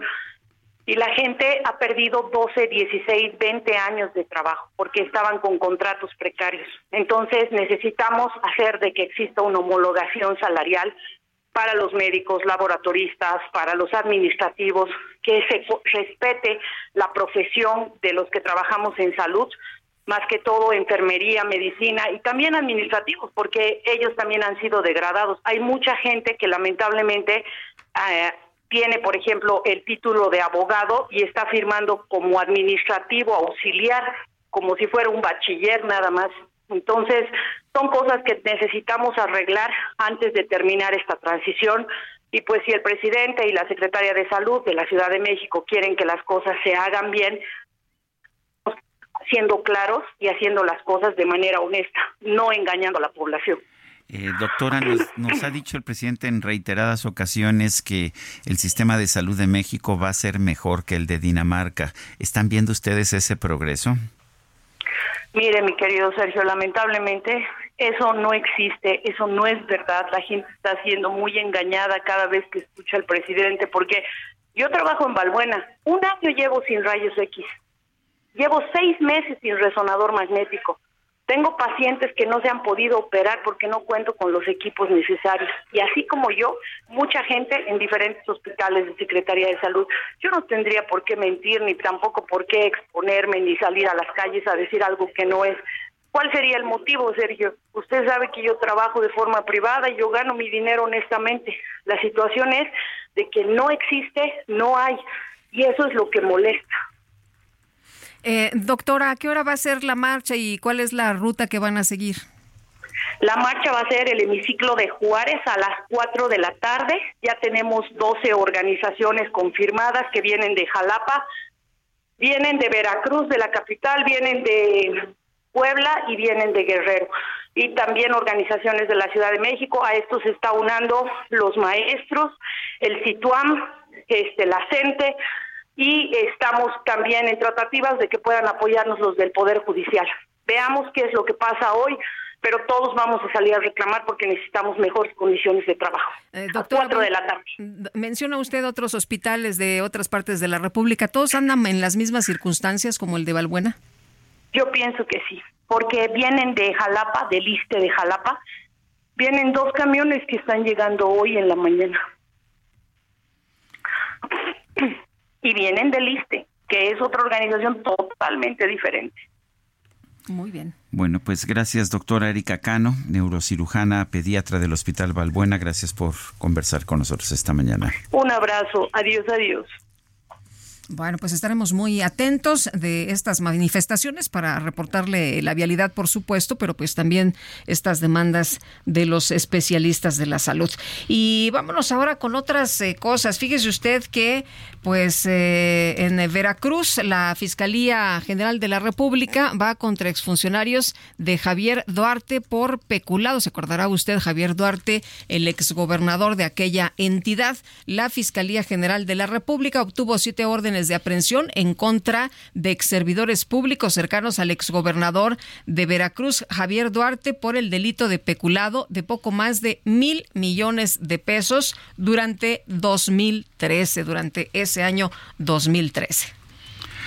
Bueno, son las... Uh... Son las 8 de la mañana con 43 minutos, 8 con 43 y vamos, eh, vamos con más información. Le, le señalamos que está todavía bloqueada, bloqueada la autopista México-Querétaro. Estaremos al pendiente de lo que ocurra. Ya va uno de nuestros reporteros precisamente en camino hacia esa zona.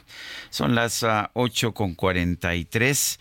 Eh, eh, hubo este un juez la noche de este domingo un juez otorgó el cambio de prisión preventiva necesaria a prisión preventiva domiciliaria a favor de los gemelos Luis Alberto N. y Francisco Rodolfo N., acusados de haber golpeado al neto el pasado 9 de septiembre en la zona de la Estrella de Puebla.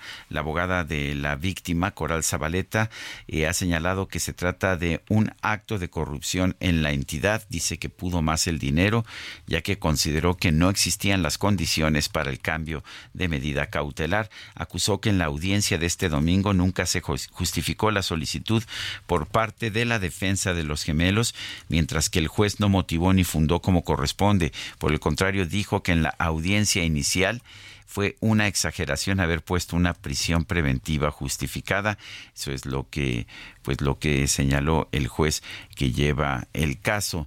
Eh, vale la pena eh, señalar que eh, los gemelos Luis Alberto N. y Francisco Rodolfo N., así como Ernesto y sus abogados, acudieron al Centro de Justicia Penal de Puebla para el desahogo del acto jurídico que fue programado para las 12 horas. Recordemos que Neto, Neto es este joven golpeado salvajemente allá en la Angelópolis. Por otra parte, los exalumnos de la Universidad de Anáhuac Puebla fueron expulsados, van a seguir su proceso desde casa y bajo vigilancia policial las 24 horas del día. El Pleno de la Cámara de Diputados aprobó en lo particular con modificaciones el dictamen con el proyecto de decreto que expide la Ley de Ingresos de la Federación para el ejercicio fiscal 2024. Selene Ávila, diputada federal por Morena. ¿Cómo estás? Qué gusto saludarte. Muy buenos días. Muy buenos días, mi querida Lupita, mi querido Sergio Sarmiento. Ya hacía tiempo que no nos escuchábamos. Gracias por el privilegio del espacio. Un saludo a todo el auditorio. Sí, efectivamente logramos hacer cambios a la ley de ingreso en el artículo 21. Fuimos un grupo de legisladores, más o menos eh, 40, eh, denominados eh, marcelistas, porque estamos en un bloque legislativo que se llama el Camino de México y tuvimos reuniones de, con la Secretaría de Hacienda y Funcionarios en una mesa técnica la semana previa. He de decir que sí costó mucho trabajo la negociación. Yo no recuerdo que en esta legislatura se le haya eh, cambiado una sola coma a la ley de ingresos, pero que Hacienda también tuvo la sensibilidad de escucharnos, de entender que el que propongas no te hace traidor, que el que propongas lo que hace es robustecer, intentar contribuir, coadyuvar con el presidente, sumar a que entregara el mejor paquete económico del sexenio, a que se hicieran cambios propositivos. Hicimos varios que no pasaron. Agradecemos por los que sí y grosso modo les digo que sí pudimos lograr y en qué sí se pudo transitar. Primero, cuéntanos, el, el, tema fundamental es el, el, este intento que hubo de subir de una manera exagerada la retención, el impuesto al ahorro, que ustedes lograron bajar. Eh, cuéntanos cuáles son los porcentajes y, y por qué era importante bajar esta tasa de retención del, del impuesto sobre el ahorro. Una pregunta muy precisa para salirnos de lo de, de politizar el tema. Gracias querido Sergio. Mira, lo más importante, te pongo un ejemplo, como yo decía en tribuna, todos tenemos algún querido amigo Pepe. Mi amigo Pepe ha ahorrado durante 30 años de su vida, en promedio a valor actual, unos 2.700, 2.800 pesos al mes. Así pasaron 30 años hasta que juntó un millón de pesos. Como está de acuerdo de la, eh, el artículo 21 de la Ley de Ingresos de la Federación, la retención por ese millón de pesos actual en el 2023 para don Pepe sería de 0.15%. Esto significaría que de esos de ese millón de pesos que ahorró por 30 años don Pepe le estarían quitando 1.500 pesos, querido Sergio Lupita. Con la proyección original que traía la Secretaría de Hacienda, se elevaba prácticamente 10 veces más. Es decir, la retención por ese millón de pesos que ahorró don Pepe en 30 años era de 1.48%. Esto llegaba casi a los 15 mil pesos. Crecía prácticamente 10 veces. Sí, Selene. A ver, parece que se nos, se nos, se nos esfumó la llamada. Estábamos conversando con Selene Ávila Flores, diputada federal por Morena. Lo que hicieron los, ah, los diputados eh, marcelistas fue reducir la tasa de retención, la tasa de ahorro que se había incrementado en alrededor de 10 veces y lograron reducirla a una pues a una tasa más aceptable. Eh, vamos a ver si podemos recuperar esta esta llamada. Oye, pero, pero, este, pues de todas maneras quedó alto, aunque lo, aunque lo bajaron. sí quedó muy alto porque era unos 50, ¿no? Sí. Eh, eh, y bueno, finalmente quedó de 5 pesos, aunque lo proponían mucho más eh, grande, mucho más elevado. de todas maneras, a mí me parece que, pues, si tú quieres ahorrar, pues. Sí, Para, empezar, me parece que el cobrarle un impuesto a las personas por el, por, por ahorrar. Desincentivas el ahorro, ¿no? Me parece que no, que no es aceptable. Eh, vamos a ver si tengo aquí. Así, ah, este, nos estabas explicando las tasas, este, ¿cuáles fueron las tasas? Eh, ¿Cuánto, cuánto se cobraba anteriormente? ¿Cuánto había propuesto la Secretaría de Hacienda y en cuánto quedó después de la intervención de ustedes, Elena? ¿Cuánto se cobraba? Cero punto ciento de retención. Y pone yo el ejemplo de don Pepe, que tiene un millón de pesos en el banco después de ahorrar 30 años.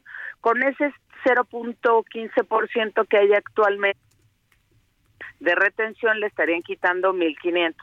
Como lo proyectaba Hacienda, la retención aumentaba casi 10 veces, es decir, 1.48. Por ese mismo millón de pesos que don Pepe ahorró 30 años, le estarían reteniendo, si no hubiéramos logrado los cambios, casi 15 mil pesos. Esto es prácticamente 10 veces más de lo que se está quitando ahora.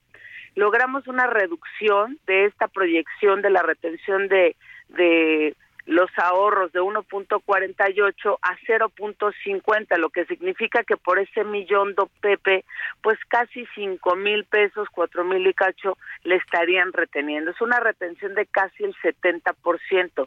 ¿Qué más hubiéramos querido que se quedara en 0.15? Por lo menos tablas pero no había condiciones y tú sabes, querido Sergio querida Lupita, que no hay reformas posibles hay, eh, ni ideales, eh, hay no hay reformas ideales, hay reformas posibles.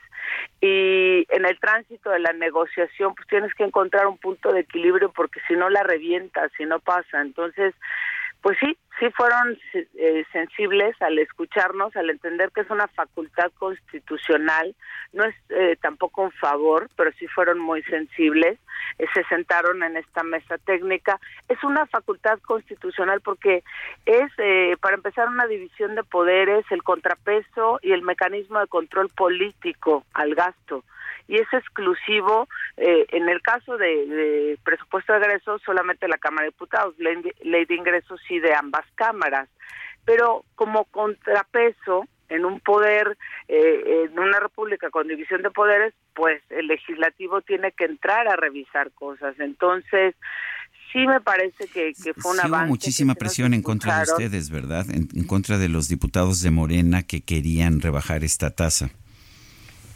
Pues sí, la verdad es que para qué voy a decir que no hubo presión, sería sería faltar a la verdad, no fue fácil, nos tildaron de traidores porque desde un inicio señalamos que queríamos hacer cambios, no solamente a la ley de ingresos, donde buscábamos otras reservas que se cayeron, no transitaron, como por ejemplo eh, pensamos, porque hicimos análisis profundos, serios, que estaba subvaluado eh, el tema de la recaudación del petróleo, del IVA, entre otras cuestiones, y que iba a generar muy muy grandes excedentes y que esos excedentes, por ejemplo, en el caso de la mezcla mexicana de barril de petróleo, lo tasaron en 56 punto algo, si no recuerdo, anda por arriba de los 80.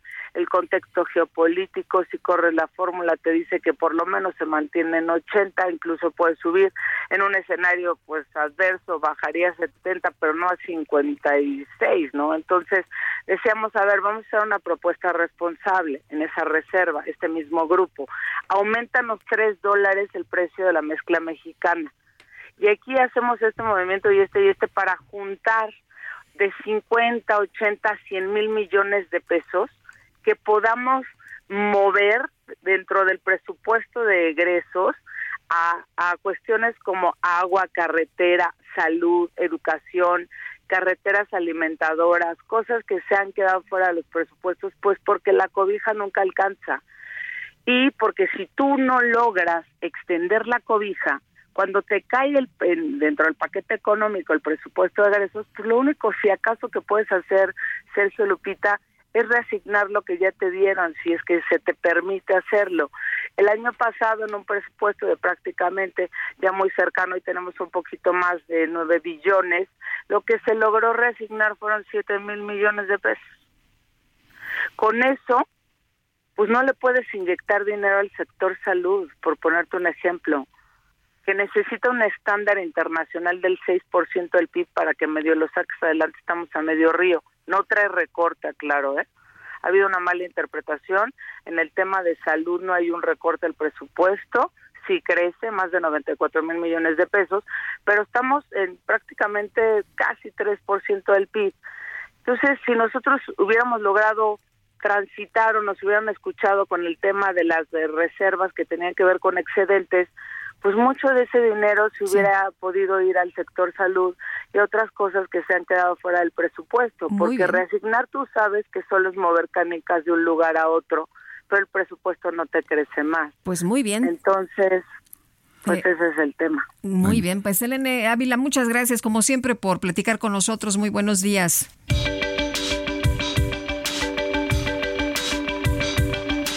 Sergio Sarmiento y Lupita Juárez quieren conocer tu opinión, tus comentarios o simplemente envía un saludo para hacer más cálida esta mañana. Envía tus mensajes al WhatsApp 55 20 10 96 47.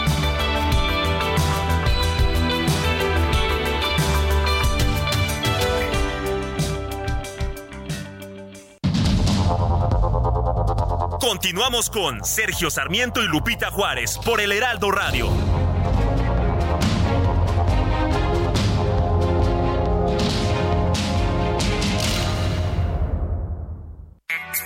Infinity QX80, la expresión de lujo en un diseño poderoso. Ahora, con 36 meses sin intereses o bono flexible. Descúbrelo en Infinity Polanco, Calzada General Mariano Escobedo 476, Anzures. Teléfono 5590-357748. Válido del 3 al 31 de octubre. Cat promedio del 10.7% sin IVA para fines informativos. Consulta www.infinity.mx diagonal promociones.html.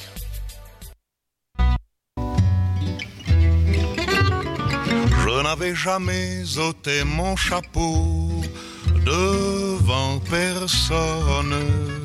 Maintenant je rampe et je fais le beau quand elle me sonne. J'étais chien méchant, elle me fait manger dans sa menotte. J'avais des dents de loup, je les ai changées pour des quenottes. Je me suis fait tout petit devant une poupée qui ferme les yeux quand on la couche. Je me suis fait tout petit devant une poupée qui fait maman quand on la touche.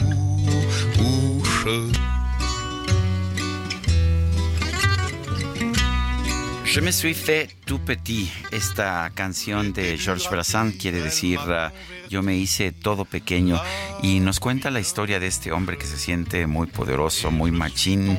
¿Hasta qué? Hasta que pues se enfrenta a una muñeca, una muñeca de esas que dicen mamá y, y dice que de repente se hizo todo pequeño. ¿Cómo ves? Esta, me parecen extraordinarias las narraciones, porque son narraciones, son pequeños cuentos los que nos ofrece Georges Brassens.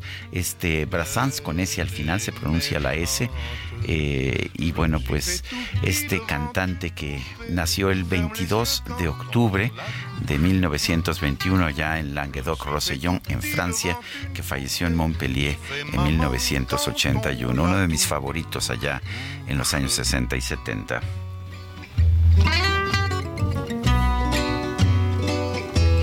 Vámonos a los mensajes. Jesús M nos dice, Sergio Lupita, muy buenos días. Un saludo afectuoso desde Tuxtla Gutiérrez, Chiapas, aquí comentándoles del inmenso derroche del dinero público en publicidad personal que está haciendo el actual secretario de Salud del Estado, José Cruz. Todo, todo el Estado está literalmente inundado de su publicidad en espectaculares, bardas, lonas, panfletos, calcomanías, etcétera.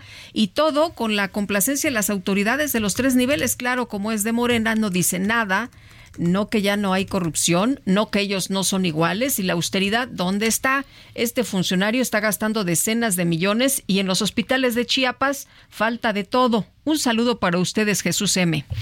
Bueno, y uh, quiero agradecer las felicitaciones que me hace llegar nuestro director del Heraldo Radio, Adrián Laris. Gracias, Adrián, por pues por todo el apoyo. La verdad es que llevamos cinco años, nos hemos, este, eh, nos hemos, uh, no, no llevamos cinco años, llevamos cuatro Vamos a años. cumplir Vamos- cinco. Vamos a cumplir cinco el año que viene. Bueno, gracias Adrián Laris por todo, pues por todo el apoyo que nos ha dado para para tener una radio informativa de calidad que pues que es lo que nos gusta hacer, ¿no es así, Guadalupe? Efectivamente, y bueno, pues este cumple está muy, muy felicitado, Muy señor bien. Sarmiento, qué padre. Muy bien, dice otra persona, feliz cumpleaños. Buenos días al mejor equipo de trabajo, feliz cumpleaños a Sergio, de los mejores en el medio y excelente ser humano. De risa a la cumbre, eh, solo quiere tener un ridículo liderazgo y no quieren aceptar él y sus amigos dictadores que son parte del problema y que este no se resuelve pidiendo más dinero a Estados Unidos. No solo los pobres se van al norte, tengo amigos profesionistas que se han tenido que ir por los bajos sueldos y los recortes en programas y dependencias. Que disfrutes tu día, Sergio. Saludos, Sara Reyes. Bueno, y se resuelve el tema de migración con eh, becas para los jóvenes, eh, se resuelve el problema de migración eh, con eh, programas que dice el presidente López Obrador se pueden instrumentar en los países que son expulsores de la migración como pues eh, los que tenemos aquí en México. Vamos a platicar con el doctor Tonatiu Guillén, exdirector del Instituto Nacional de Migración. Doctor, ¿cómo estás? Qué gusto saludarte. Muy buenos días. Muy buenos días, eh, Lupita. Buenos días, Sergio. Encantado de saludarlos y gracias por invitarme. Oye, jóvenes construyendo el futuro, eh, sembrando vida, eh, todos estos programas que se han instrumentado en México y que aquí no han servido para, pues, eh, limitar o frenar la expulsión de mexicanos a los Estados Unidos. ¿Crees que sirvan en otros países que, que son expulsores después de esta cumbre? No, definitivamente el, el, hay ya construido un discurso y un mito sobre esos programas, pero en la práctica no tienen ninguna repercusión sobre los procesos migratorios de México, eh, especialmente si vemos los números mexicanos, más allá de lo que pasa en otros países, la movilidad de mexicanas y mexicanos a Estados Unidos eh, creció eh, extraordinariamente en este gobierno, precisamente después de haber tenido más de una década de estabilidad. Desde el 2008 descendió de manera muy profunda la, la, la, movilidad de mexicanos a Estados Unidos, se estabilizó hasta el año 2020 y a partir del, del 20, mediados del 20, empezó a, a subir progresivamente y en el 21, 22 y 23 ya somos un tercio del total nuevamente. Entonces no, no hay ninguna conexión entre esos programas. Eh, reitero, es una, un discurso más que una, una, una, práctica o un proceso de política pública eficaz. Eh, eh, parece que hubo una decisión de, de, decir que los problemas de los migrantes que estamos viendo es por bloqueos de Estados Unidos o por falta de ayuda financiera de Estados Unidos. ¿Es, ¿Es Estados Unidos el gran culpable de este fenómeno migratorio que estamos viendo? Es el gran receptor. Estados Unidos y sus políticas eh, tienen alguna vinculación, las políticas migratorias de Estados Unidos tienen alguna vinculación, pero asignarle responsabilidades de ese tamaño no, no encuentro cómo. Eh, eh, ahí habría que plantear el escenario del otro lado y empezar diciendo que lo que tuvimos fue una cumbre de países expulsores y grandes, grandes expulsores, como es el caso de Venezuela a lo largo de la, de la última década, o como el caso de México que acabamos de comentar, y otros que han estado creciendo de manera extraordinaria, como Cuba, Nicaragua, eh, Colombia mismo, que no teníamos grandes números, empezó a repuntar en el último par, Ecuador también en esa dirección. Entonces son, son países expulsores que eh, en el conjunto de sus factores propios pueden combinar eh, violencias, inseguridad, pero también la parte política, la, debilidad de instituciones, la incapacidad de los estados para ofrecer mínimos de bienestar. Ese, conjunto de factores hay que revisarlos en cada país. Y, y por lo mismo, como países expulsores, uno hubiera esperado en esta cumbre al menos una parte mínima de autocrítica, de asumir responsabilidades de, las, de los estados, en, en, eh, directas o indirectas en, la, en los procesos migratorios y, y, y mucho menos estar planteando el foco en otros lugares como es el rol de Estados Unidos. Oye, pero son unos cínicos, ¿no? Porque como tú dices, en vez de decir, a ver, seamos autocríticos, ¿qué nos está faltando? ¿Qué es lo que podemos hacer? ¿Cómo podemos solucionar el problema? Escucho al, al presidente Colombia eh, diciendo, bueno, pues no quieren el problema, pues mándenos dinero. Sí, sí, ahí sí, este, eh, lo dijiste con, con sus términos apropiados. Toman distancia de, de la problemática propia, no hay responsabilidades asumidas y por lo mismo con esa distancia los imaginarios están en otro lugar. La, la mitad de los acuerdos que se comunicaron eh, después de la reunión están relacionados con Estados Unidos de manera directa o indirecta. Entonces eso para traducir a, términos prácticos, para curso y para lo que estamos viendo en situaciones tan dramáticas como por ejemplo Haití, que se refirió varias veces ahí la reunión, no, no, no hay una conexión de solución directa, como si estuvieran hablando de otra realidad, lo cual pues sí es este eh, no, no, extraño considerando los perfiles de los gobiernos ahí representados pero sí grave en relación a los a las realidades que están ocurriendo y que son cada vez más dramáticas ¿Cuáles deberían ser las políticas públicas que deberíamos estar aplicando para realmente pues revertir este fenómeno migratorio? Hay, hay unas de cortísimo plazo urgentes por su por su costo humano tan elevado y, y, es atender las situaciones de refugio. Cuando, cuando hablamos de situaciones de refugio nos referimos a poblaciones que se han visto obligadas al desplazamiento y a no tener otras alternativas de vida o protegiendo la vida muchas veces. Entonces ahí en ese escenario de las medidas urgentes, en especial hubiera sido sensacional que los países latinoamericanos hubieran establecido una sombrilla de protección explícita a la población haitiana, por ejemplo.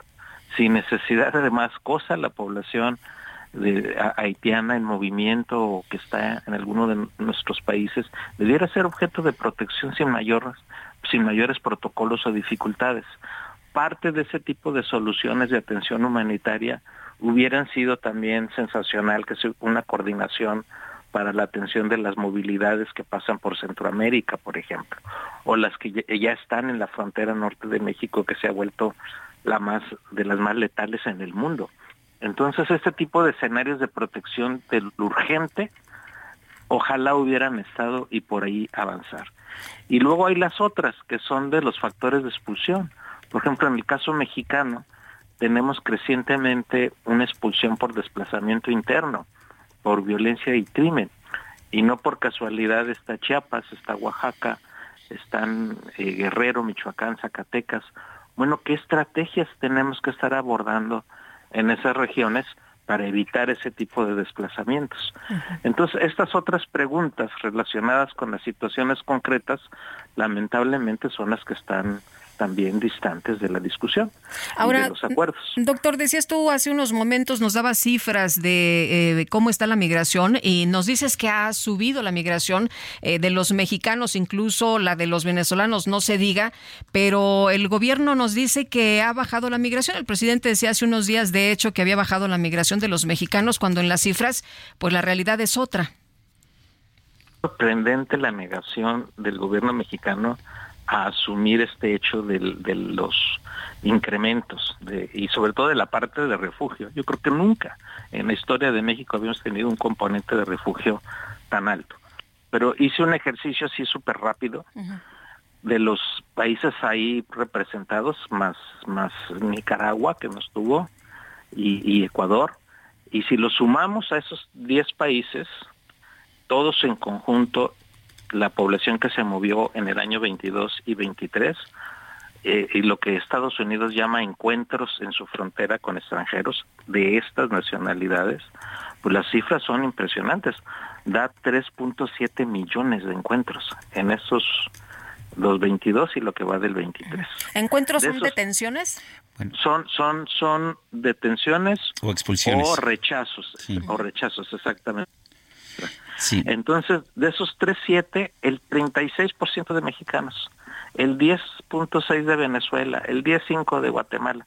Entonces estamos hablando de países que expulsan tremendamente cantidades de población, todavía en crecimiento en estos meses, no les veo que se corrijan.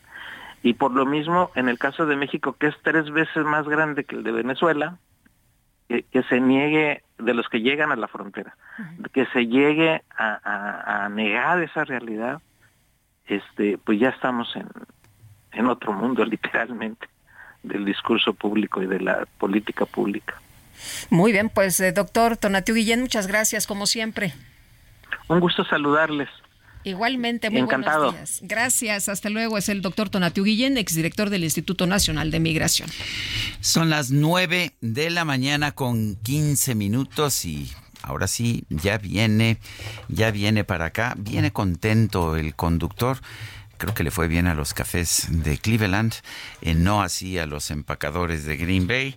Eh, los Ositos de Chicago tuvieron una buena sorpresa, pero en fin, eso y mucho más, y la Fórmula 1 y tantas cuantas cosas más en la microdeportiva. Si pueden apagar su micrófono, por favor. Damas y caballeros, con ustedes, la microdeportiva Dala tu cuerpo alegría Macarena, que tu cuerpo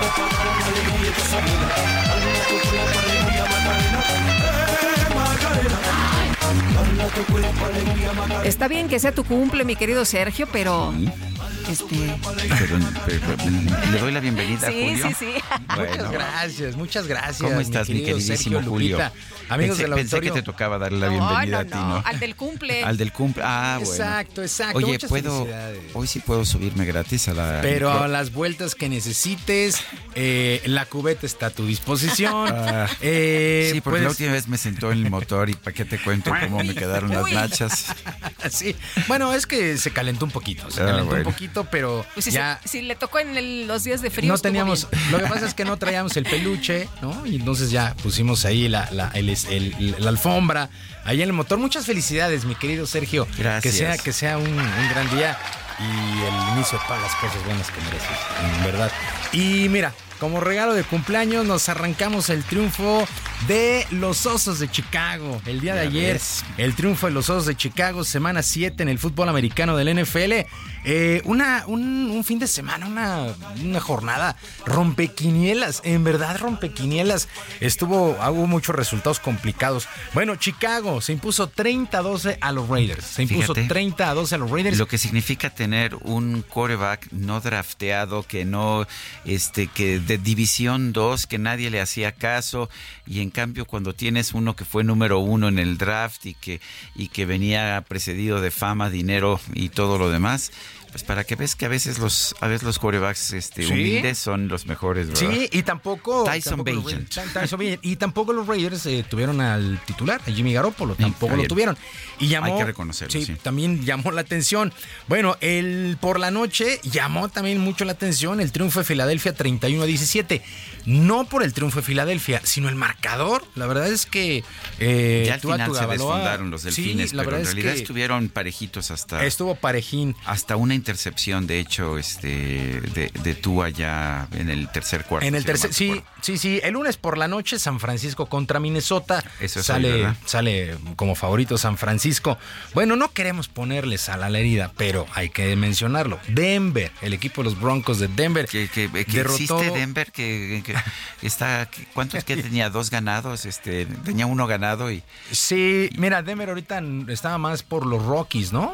Eh, de Sí. Colorado, pero los Broncos, la verdad es que no pintaban. Bueno, 19 a 17 le ganaron a los empacadores de Green Bay. Que ejecución es el nombre de este deporte. Ejecución y no, simple y sencillamente no. Bueno, otro resultado sorpresivo, los Patriotas de Nueva Inglaterra vencieron 29 a 25 a los Bills de Buffalo. Decíamos, ¿cuánto También gran durará? sorpresa, ¿no? Sí. Sí, Bill Belichick, a ver si le tienen paciencia, pues el día de ayer ganó su duelo contra Buffalo, que salía como favorito. La verdad es que Josh Allen jamás se pudo conectar con la ofensiva y fueron superados.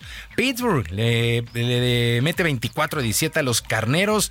Otro resultado, los Cuervos de Baltimore, 38 a 6 a los De Detroit, que venían jugando bastante, bastante bien.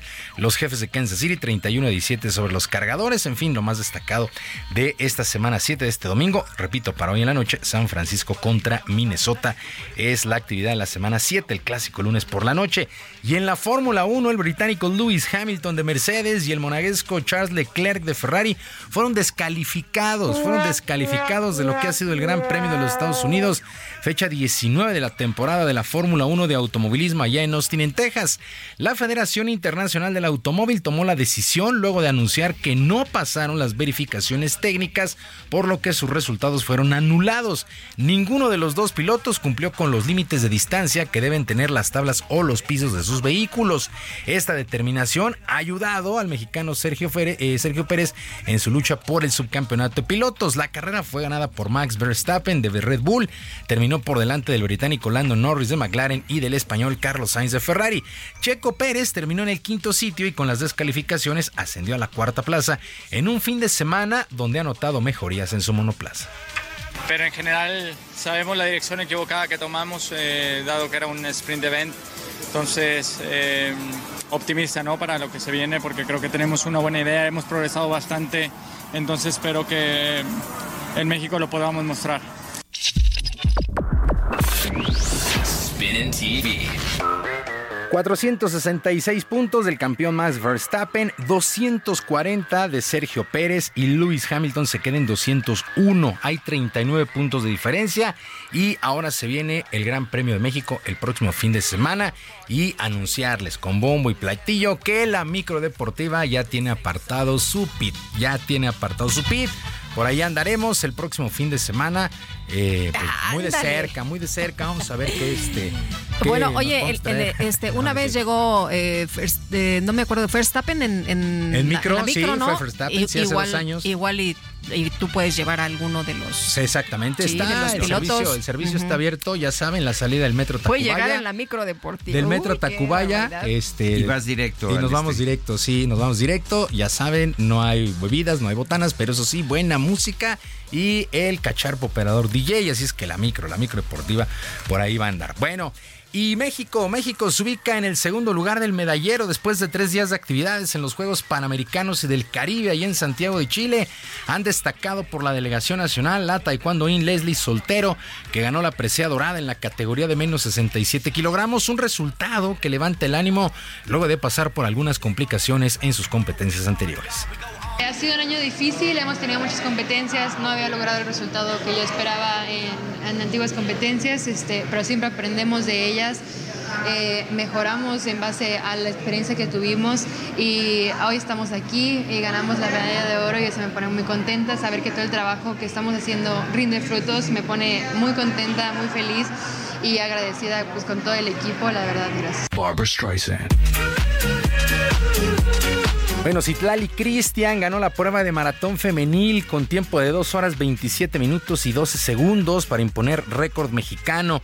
La selección femenil de fútbol arrancó con goleada de 7 por 0 sobre Jamaica y los clavados también entregaron medalla de oro con sincronizados eh, varonil en 10 metros con la dupla de Randall Williams y Kevin Berlín. Randall debuta con el pie derecho en unos Juegos Panamericanos. Y pues también creo que ah, va- para analizar ¿no? la competencia, llevamos pocas competencias juntos y sin embargo cada competencia eh, desde que llevamos como pareja ha sido, ha sido bastante buena, se han logrado los resultados y eso claro que nos da tranquilidad y sobre todo este, viendo pues de cara a lo que son los Juegos Olímpicos de París 2024.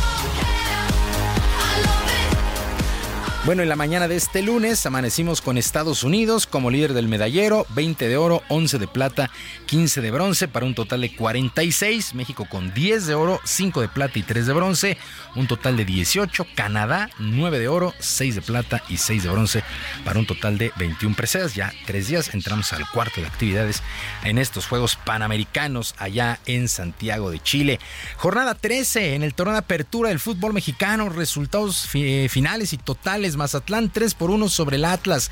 El equipo de Pachuca venció 1 por 0 a Juárez. Las Chivas se metieron al Cuauhtémoc para pegarle 2 por 0 a la Franja del Puebla. León venció 1 por 0 a los Diablos Rojos del Toluca. En la cancha del Estadio Azteca, las Águilas del América 4 por 3 sobre el Santos Laguna. América es más líder que nunca luego de este resultado y a pesar de tener muchas bajas por lesión, una de ellas como la del chileno Diego Valdés, que regresó lastimado de las eliminatorias sudamericanas, pues eso tiene muy molesto al técnico americanista André Jardine. Y nos deja, nos deja tristes porque son lesiones que tú consigues saber qué va a pasar. Y entonces estas, por favor, tenemos que trabajar en conjunto nosotros, las selecciones, cuidando de los jugadores, porque al final quien sufre son ellos, quien más sufren son ellos. Eh, bien, pero eh, tentar encontrar una fórmula ahí de que no pase nuevamente, creo que, que todos, todo el club y todos están moviéndose para que, que esto no se repita más. Querétaro 1 por 0 venció a Cholos, Tigres 2 por 1 sobre Cruz Azul, Pumas perdió 1 por 0 en casa ante Monterrey y el San Luis golea 4 por 0 al Necaxa. Sergio Lupita, la información deportiva este lunes. Muchas gracias y vamos a una pausa y regresamos.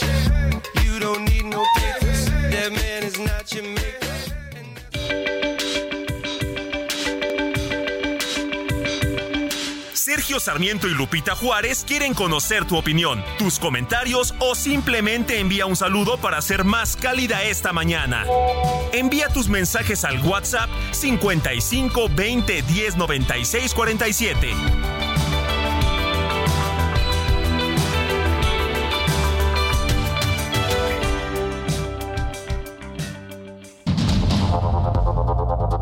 Continuamos con Sergio Sarmiento y Lupita Juárez por el Heraldo Radio.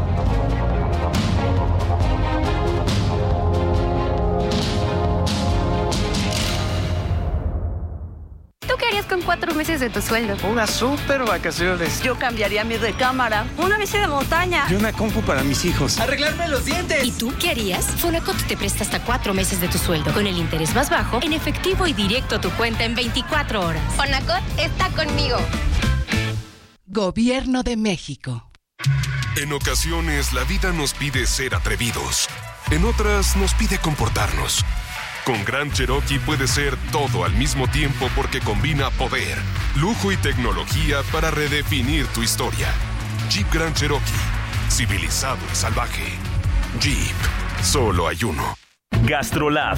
Historia, recetas, materia prima y un sinfín de cosas que a todos nos interesan.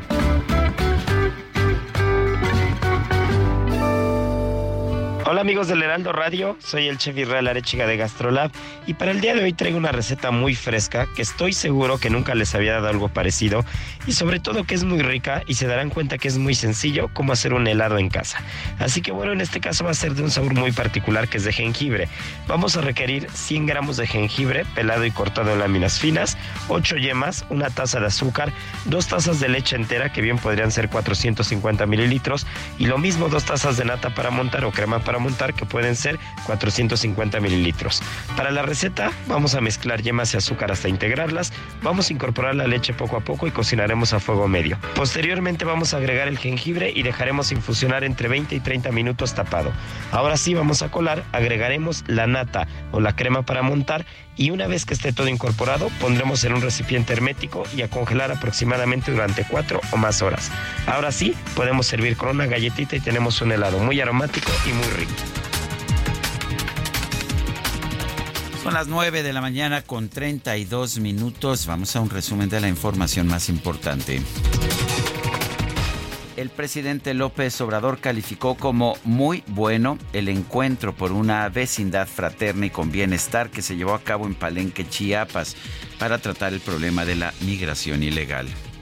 Nos reunimos con los países que tienen que ver con este fenómeno migratorio, de donde están saliendo más migrantes, por donde pasan los migrantes, y acordamos tomar una serie de decisiones, ayudarnos mutuamente entre todos, contribuir a que se mantenga el diálogo que ya afortunadamente se tiene entre el gobierno de Estados Unidos y el gobierno de Venezuela, que si vemos en el número de migrantes que atraviesa por nuestro territorio, la mayoría son venezolanos. Además, López Obrador aseguró que va a tratar con su homólogo de los Estados Unidos, Joe Biden, los acuerdos alcanzados en este encuentro sobre migración, incluyendo el llamado a terminar con el bloqueo económico a Cuba. Vamos a hablar con el presidente Biden sobre este asunto. Desde luego lo están haciendo todos los gobiernos que participaron en el encuentro de manera bilateral. Solo en el caso de Cuba, que no hay esta relación, este diálogo bilateral, fue precisamente uno de los acuerdos el que se promueva el diálogo bilateral entre Estados Unidos y Cuba para ponerse de acuerdo y resolver los temas pendientes, sobre todo lo relacionado con el bloqueo la pena señalar que no hay bloqueo, hay un embargo por parte de pues de los Estados Unidos por la eh, por la confiscación sin indemnización de una serie de empresas estadounidenses en 1959 y 1960, pues tendrían que pagar la indemnización por, por esas expropiaciones que ni siquiera se justificaron como expropiaciones y, terminaría el embargo. Bloqueo no hay. Pues, eh, México, de hecho, le manda petróleo a Cuba, España le manda eh, mercancías y el principal proveedor de alimentos de, Cuba es curiosamente Estados Unidos. Bueno, el presidente insiste que es un bloqueo. El jefe de gobierno de la Ciudad de México, Martí Batres, anunció que el Ángel de la Independencia será reintegrado al Instituto Nacional de Bellas Artes y Literatura, ya que la Suprema Corte ordenó regresarlo a la autoridad encargada de su resguardo. No a la delegación Cuauhtémoc, no a Sandra Cuevas. Aquí sí tiene razón la Suprema Corte, ¿verdad? En otros temas no, pero bueno. Bueno, el Sindicato de Trabajadores del Sistema de Transporte Colectivo presentó una petición formal al director del metro, Guillermo Calderón, escuche usted, para que se realicen trabajos de mantenimiento en la línea 3 debido a que presenta un deterioro notable. El ejército de Israel confirmó que uno de sus vehículos de combate disparó por error contra un puesto militar egipcio en la frontera con Gaza, dejando un saldo de nueve heridos y una torre de control destruida. El Vaticano dio a conocer que el Papa Francisco sostuvo una llamada telefónica con el presidente de los Estados Unidos, Joe Biden, centrada en las situaciones de conflicto en el mundo y en la necesidad de identificar caminos hacia la paz. La Catrina se encontraba en Calvillito, con su pulque con bebiendo con posada, y brindaba contra Chicotón en mano salud por el Día de Muertos, Halloween a la tostada. Y brindaban contra Chicotón en mano salud por el Día de Muertos, los zombies. a la Este domingo miles de personas desfilaron desde el Ángel de la Independencia hasta el Zócalo de la Ciudad de México como parte de la mega procesión de Catrinas 2023 en el marco de las celebraciones por el Día de los Muertos. Un día antes miles de personas se congregaron en el Monumento a la Revolución para participar en la marcha Zombie 2023 convocada por la organización Zombie Walk México para promover la donación de comida no perecedera a bancos de alimentos.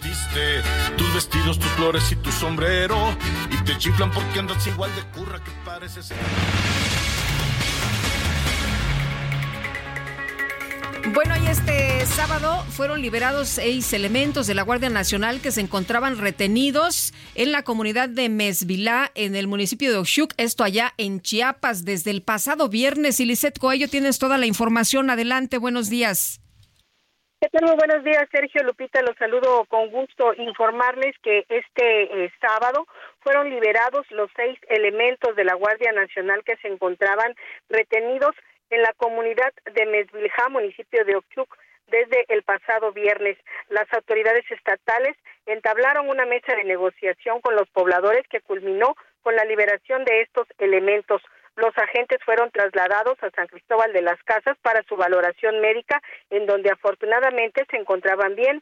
Las autoridades municipales, encabezadas por el presidente concejal de Ochuc, Luis Santis, se comprometieron por escrito a la entrega de apoyos solicitados por la comunidad para solventar los requerimientos en materia de infraestructura, aunque no se sabe si eh, se les van a entregar los 15 millones de pesos que ellos pedían para poder liberar a estos elementos.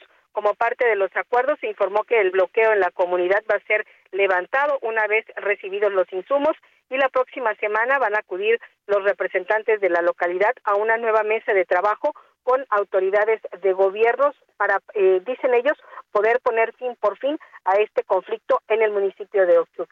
Este sería el reporte de Sergio Lupita. Muy buenos días. Muy bien, gracias, Lisette. Muy buenos días. Y este domingo se llevaron a cabo elecciones presidenciales en Argentina, la primera vuelta. Arlene Ramírez Uresti es internacionalista del Tecnológico de Monterrey, la tenemos en la línea telefónica. Arlene, eh, parece que así como hubo sorpresa en la primaria, en el, estas primarias obligatorias, también hubo sorpresa en esta primera vuelta. Cuéntanos. Hola Sergio, ¿qué tal? Buenos días. Sí, definitivamente una gran sorpresa, sobre todo porque no se esperaba el, el repunte ¿no? De, del peronismo. Eh, se ha hecho una labor bastante importante eh, por, por llamar a los jóvenes, sobre todo, a no perder becas, a no perder programas sociales. Se hizo un, una actividad muy intensa con ese segmento de la población en el padrón electoral de Argentina y pareciera que esto, ¿no? Eh, sobre todo el voto de los jóvenes, es lo que ha detonado un cambio en la tendencia que se venía eh, dando, que si bien por supuesto no eran muchos puntos de diferencia, pues vemos ahora que en esta siguiente, en esta siguiente ronda, pues podría haber sorpresas eh, que no cambiaran drásticamente el rumbo de Argentina. Oye, ¿y cómo ves eh, que Sergio Massa, pues eh, aunque sean pocos los puntos de diferencia, pues ella consolidada en esta primera vuelta, se enfrentan en la segunda vuelta, pero pues todo parecía eh, suponer que Milei eh, iba a estar eh, pues eh, muy muy bien este votado, ¿no? Sí, parecía que además el discurso de Milei había llegado a fibras muy sensibles, tocando puntos que por supuesto con una población sumamente desgastada por la crisis económica, por la falla en las instituciones, por la falta de empleo, no podría eh, tomar y abrazar ese discurso radical de la derecha. Sin embargo, pareciera que hoy los argentinos, sobre todo, insisto, ese nuevo voto de, Argentina joven, pues podría ir más más bien por buscar la estabilidad, por, por buscar no perder los programas sociales y los subsidios, que han sido un discurso bastante importante por parte ¿no? de, este bloque peronista. Y entonces, de alguna forma, este cambio que estamos viendo también nos da una señal bastante clara ¿no? sobre las polarizaciones en América Latina y cómo esos discursos pareciera que sí, la gente eh, los acepta y los abraza, pero al momento del voto eh, ahí es justamente pues donde hay que empezar a medir cómo van las tendencias reales con la población que sale a votar. Ahora bien, todo no está nada definido va, viene una segunda vuelta en noviembre. ¿Cómo ves las perspectivas de pues de Sergio Massa por un lado y de Javier Milei por el otro? Pues mira, Sergio, eh, a, a Milei se le da muy bien la retórica, se le dan muy bien los debates, es un es un hombre de, de parafernalia política. Y eso ayuda mucho, sobre todo en una segunda vuelta, porque le va a hablar a los indecisos. Él ya ha dicho, por supuesto, que en caso de concretarse el segundo debate no de los candidatos punteros, pues él estará hablando sola, eh, particularmente a los desempleados, a las personas que están padeciendo la crisis económica en Argentina. Eh, eso podría darle una ventaja, pero finalmente creo que la clave de este rumbo hacia la segunda vuelta estará justamente en los indecisos, que lo importante es que salgan a votar, no se queden en el abstencionismo, porque eso podría definitivamente hacer la diferencia. Y si bien ojalá, eh, aunque, aunque es muy coloquial, ¿no? Pero ojalá que Argentina no se quede con el menos peor o el que piensen que sea el que menos daño le hace al proyecto de nación, porque hay muchas cosas que recomponer en el camino, sobre todo estabilizar la parte económica y el tema de empleabilidad. En otro tema, Arlene, eh, ¿cómo ves lo que pasó en Venezuela este domingo? Se realizó precisamente la elección primaria, la oposición lo hizo, María Corina Machado se posiciona como candidata única para enfrentar a Nicolás Maduro en 2024. ¿Cómo ves esto? Pues mira, también un, fenómeno bastante interesante en Venezuela, sobre todo el que una mujer, ¿no? Con, con, con estas tablas eh, de, de, políticas, digamos, de oposición, pueda tener el respaldo de la población y que finalmente en, Venezuela no melle sobre el miedo al cambio. Eh, va a ser muy importante, sobre todo con la tendencia que está detonando México también respecto a, eh, liderazgo de las mujeres en la política, pues eso podría influir regionalmente de alguna manera. Creo que será muy bueno y muy interesante ver eh, sobre todo el camino, el rumbo hacia 2024 en Venezuela, no con una presidencia por supuesto muy desgastada, no encrustada en el sistema político, pero por supuesto con la con la esperanza que trae la oposición, sobre todo abanderada por una mujer. Dejarán dejarán contender realmente a María Corina. Sabemos que pues que que le han prohibido salir al extranjero, que han presentado acusaciones eh, penales en su contra. ¿La van a dejar competir? Sergio, creo que ahí la presión de la comunidad internacional va a ser un detonante bastante importante para que el gobierno de Nicolás Maduro abra paso no a, eso y el chavismo finalmente baje no la, eh, discrepancia que tiene con cualquier forma de oposición. Va a ser muy importante los observadores internacionales, sobre todo en el caso de, esta de, esta transición, digamos, hacia la posible eh, eh, competencia de, la oposición a través de, de la candidata y creo que va a ser muy importante además que eh, en esta inercia que trae la comunidad internacional de los derechos de la mujer pues esté eh, altamente observada. A Venezuela por supuesto le conviene al gobierno, ¿por qué? Porque eso de alguna forma estabiliza las variables macroeconómicas, de alguna forma reinserta la confianza ¿no? en un territorio que requiere inversión extranjera, pero además que requiere también ¿no? la validación del proceso electoral. A Nicolás Maduro, aunque supiéramos que fuera el mismo resultado de la elección, le conviene tener a una candidata como ella en la oposición al frente de, este, de este proceso, principalmente porque eso baja la tensión hacia el país. Muy bien, pues uh, muchas gracias, muchas gracias Arlene. Eh, Arlene por conversar con nosotros, Arlene Ramírez Uresti, internacionalista del Tecnológico de Monterrey. Al contrario, muchas gracias por la oportunidad. Excelente día. Bueno, y fíjese usted que el tren Maya, de acuerdo con la información que se ha dado a conocer, va a cambiar la vida de las personas, pues con todos estos proyectos que hay a su alrededor, las vías transformadoras del tren Maya acabarán con el abandono que por muchos años sufrió el sur de Quintana Roo, que volverá a tener proyectos de gran impacto que van a pues generarse en torno a él para la justicia social y la prosperidad compartida, regresando al pueblo los derechos de bienestar. Esto fue lo que dijo la gobernadora Mara Lezama durante su conferencia con el presidente Andrés Manuel López Obrador.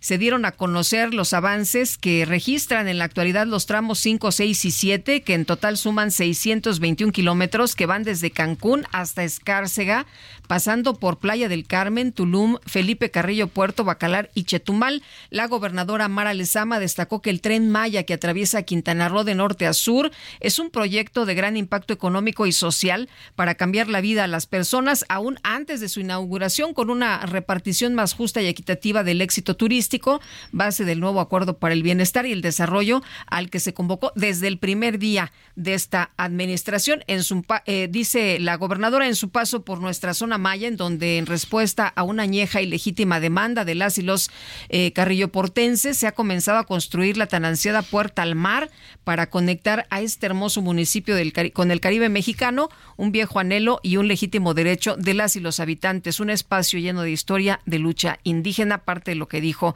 la gobernadora Mara Lezama.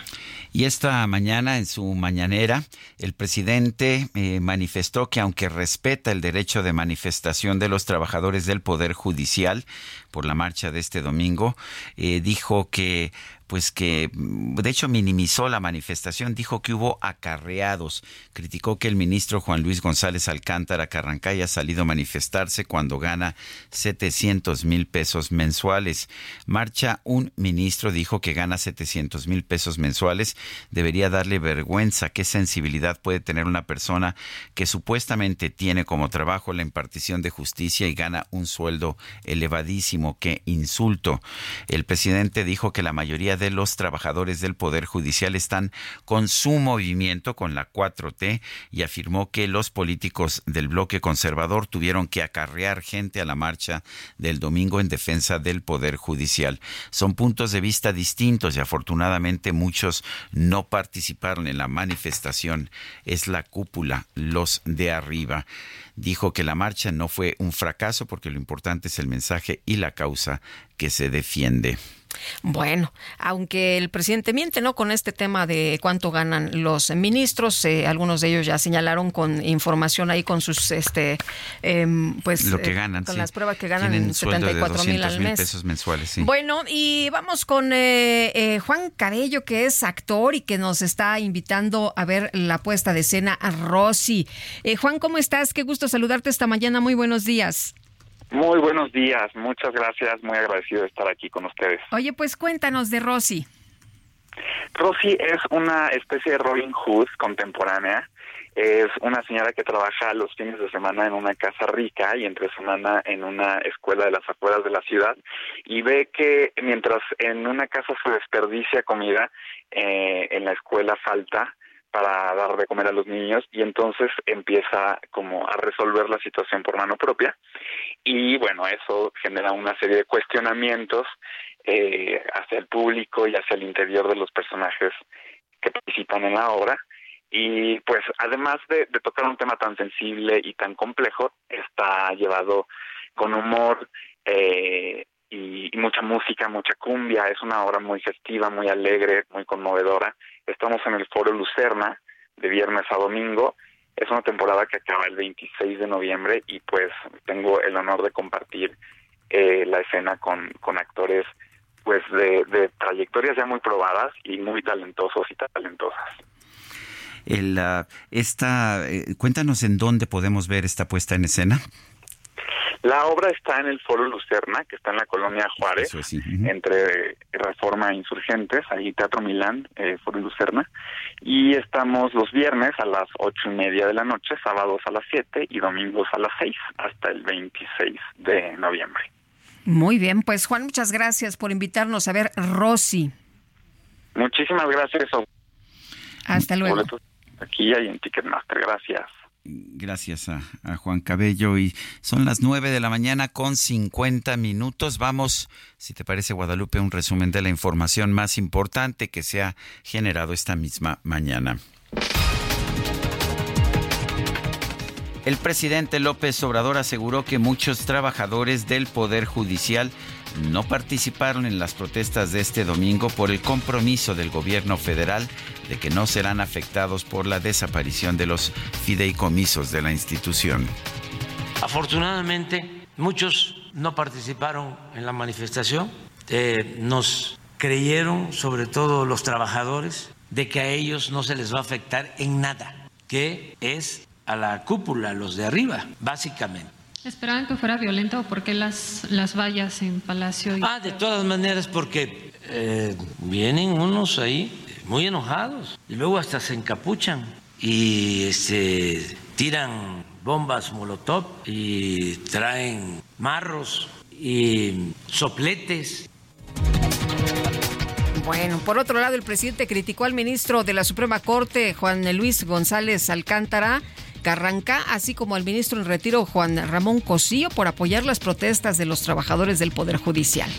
Marcha un ministro, ¿no? Que gana 700 mil pesos mensuales. Le debería dar vergüenza. ¿Qué sensibilidad puede tener una persona que supuestamente tiene como trabajo la impartición de justicia y gana un sueldo elevadísimo que insulta a la mayoría de los mexicanos que obtienen ingresos pues solo para lo básico. La ministra presidenta de la Suprema Corte, Norma Piña, envió un escrito al Senado para responder a las misivas de legisladores de distintos partidos para invitarla a exponer sus planteamientos sobre los fideicomisos del Poder Judicial. Pidió definir el marco normativo en el cual se fundamenta esta convocatoria. El Ministerio de Sanidad de Gaza informó que los bombardeos del ejército israelí en su territorio ya han dejado por lo menos 5.087 personas muertas nuevo balance, el ejército de Israel aclaró que fueron por lo menos 222 los rehenes secuestrados y llevados a la franja de Gaza durante el ataque de Hamas del pasado 7 de octubre. El alto representante de la Unión Europea para Asuntos Exteriores, Josep Borrell, exigió más ayuda y más rápido para la franja de Gaza. Se dijo a favor del alto el fuego humanitario propuesto por el secretario general de la ONU, Antonio Guterres.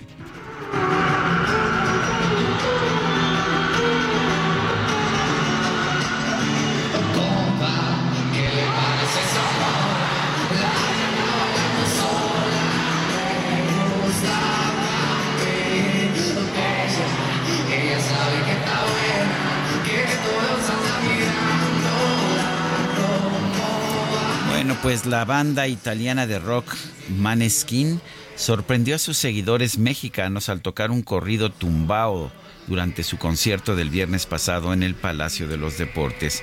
En redes sociales se difundieron muchos videos de la banda interpretando la canción Ella baila sola de Peso Pluma y Eslabón Armado.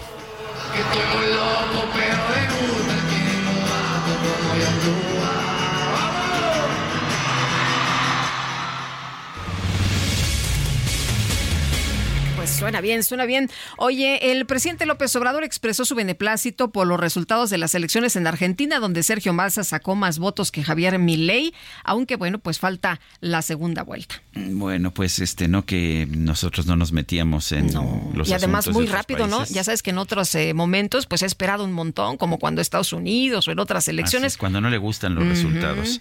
Bueno, se nos acabó el tiempo, Guadalupe. Pues vámonos entonces, que la pasen todos muy bien, disfruten este día, nos escuchamos mañana en punto de las 7 y mi querido Sergio, que sigas disfrutando de tu cumple. Claro que sí, hasta mañana. Gracias de todo corazón. Je me suis fait tout petit devant une poupée qui ferme les yeux quand on la couche. Je me suis fait tout petit devant une poupée qui fait maman quand on la touche.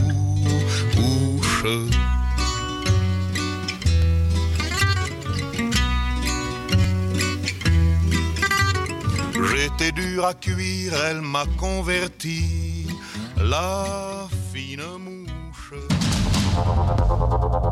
Heraldo Media Group presentó Sergio Sarmiento y Lupita Juárez.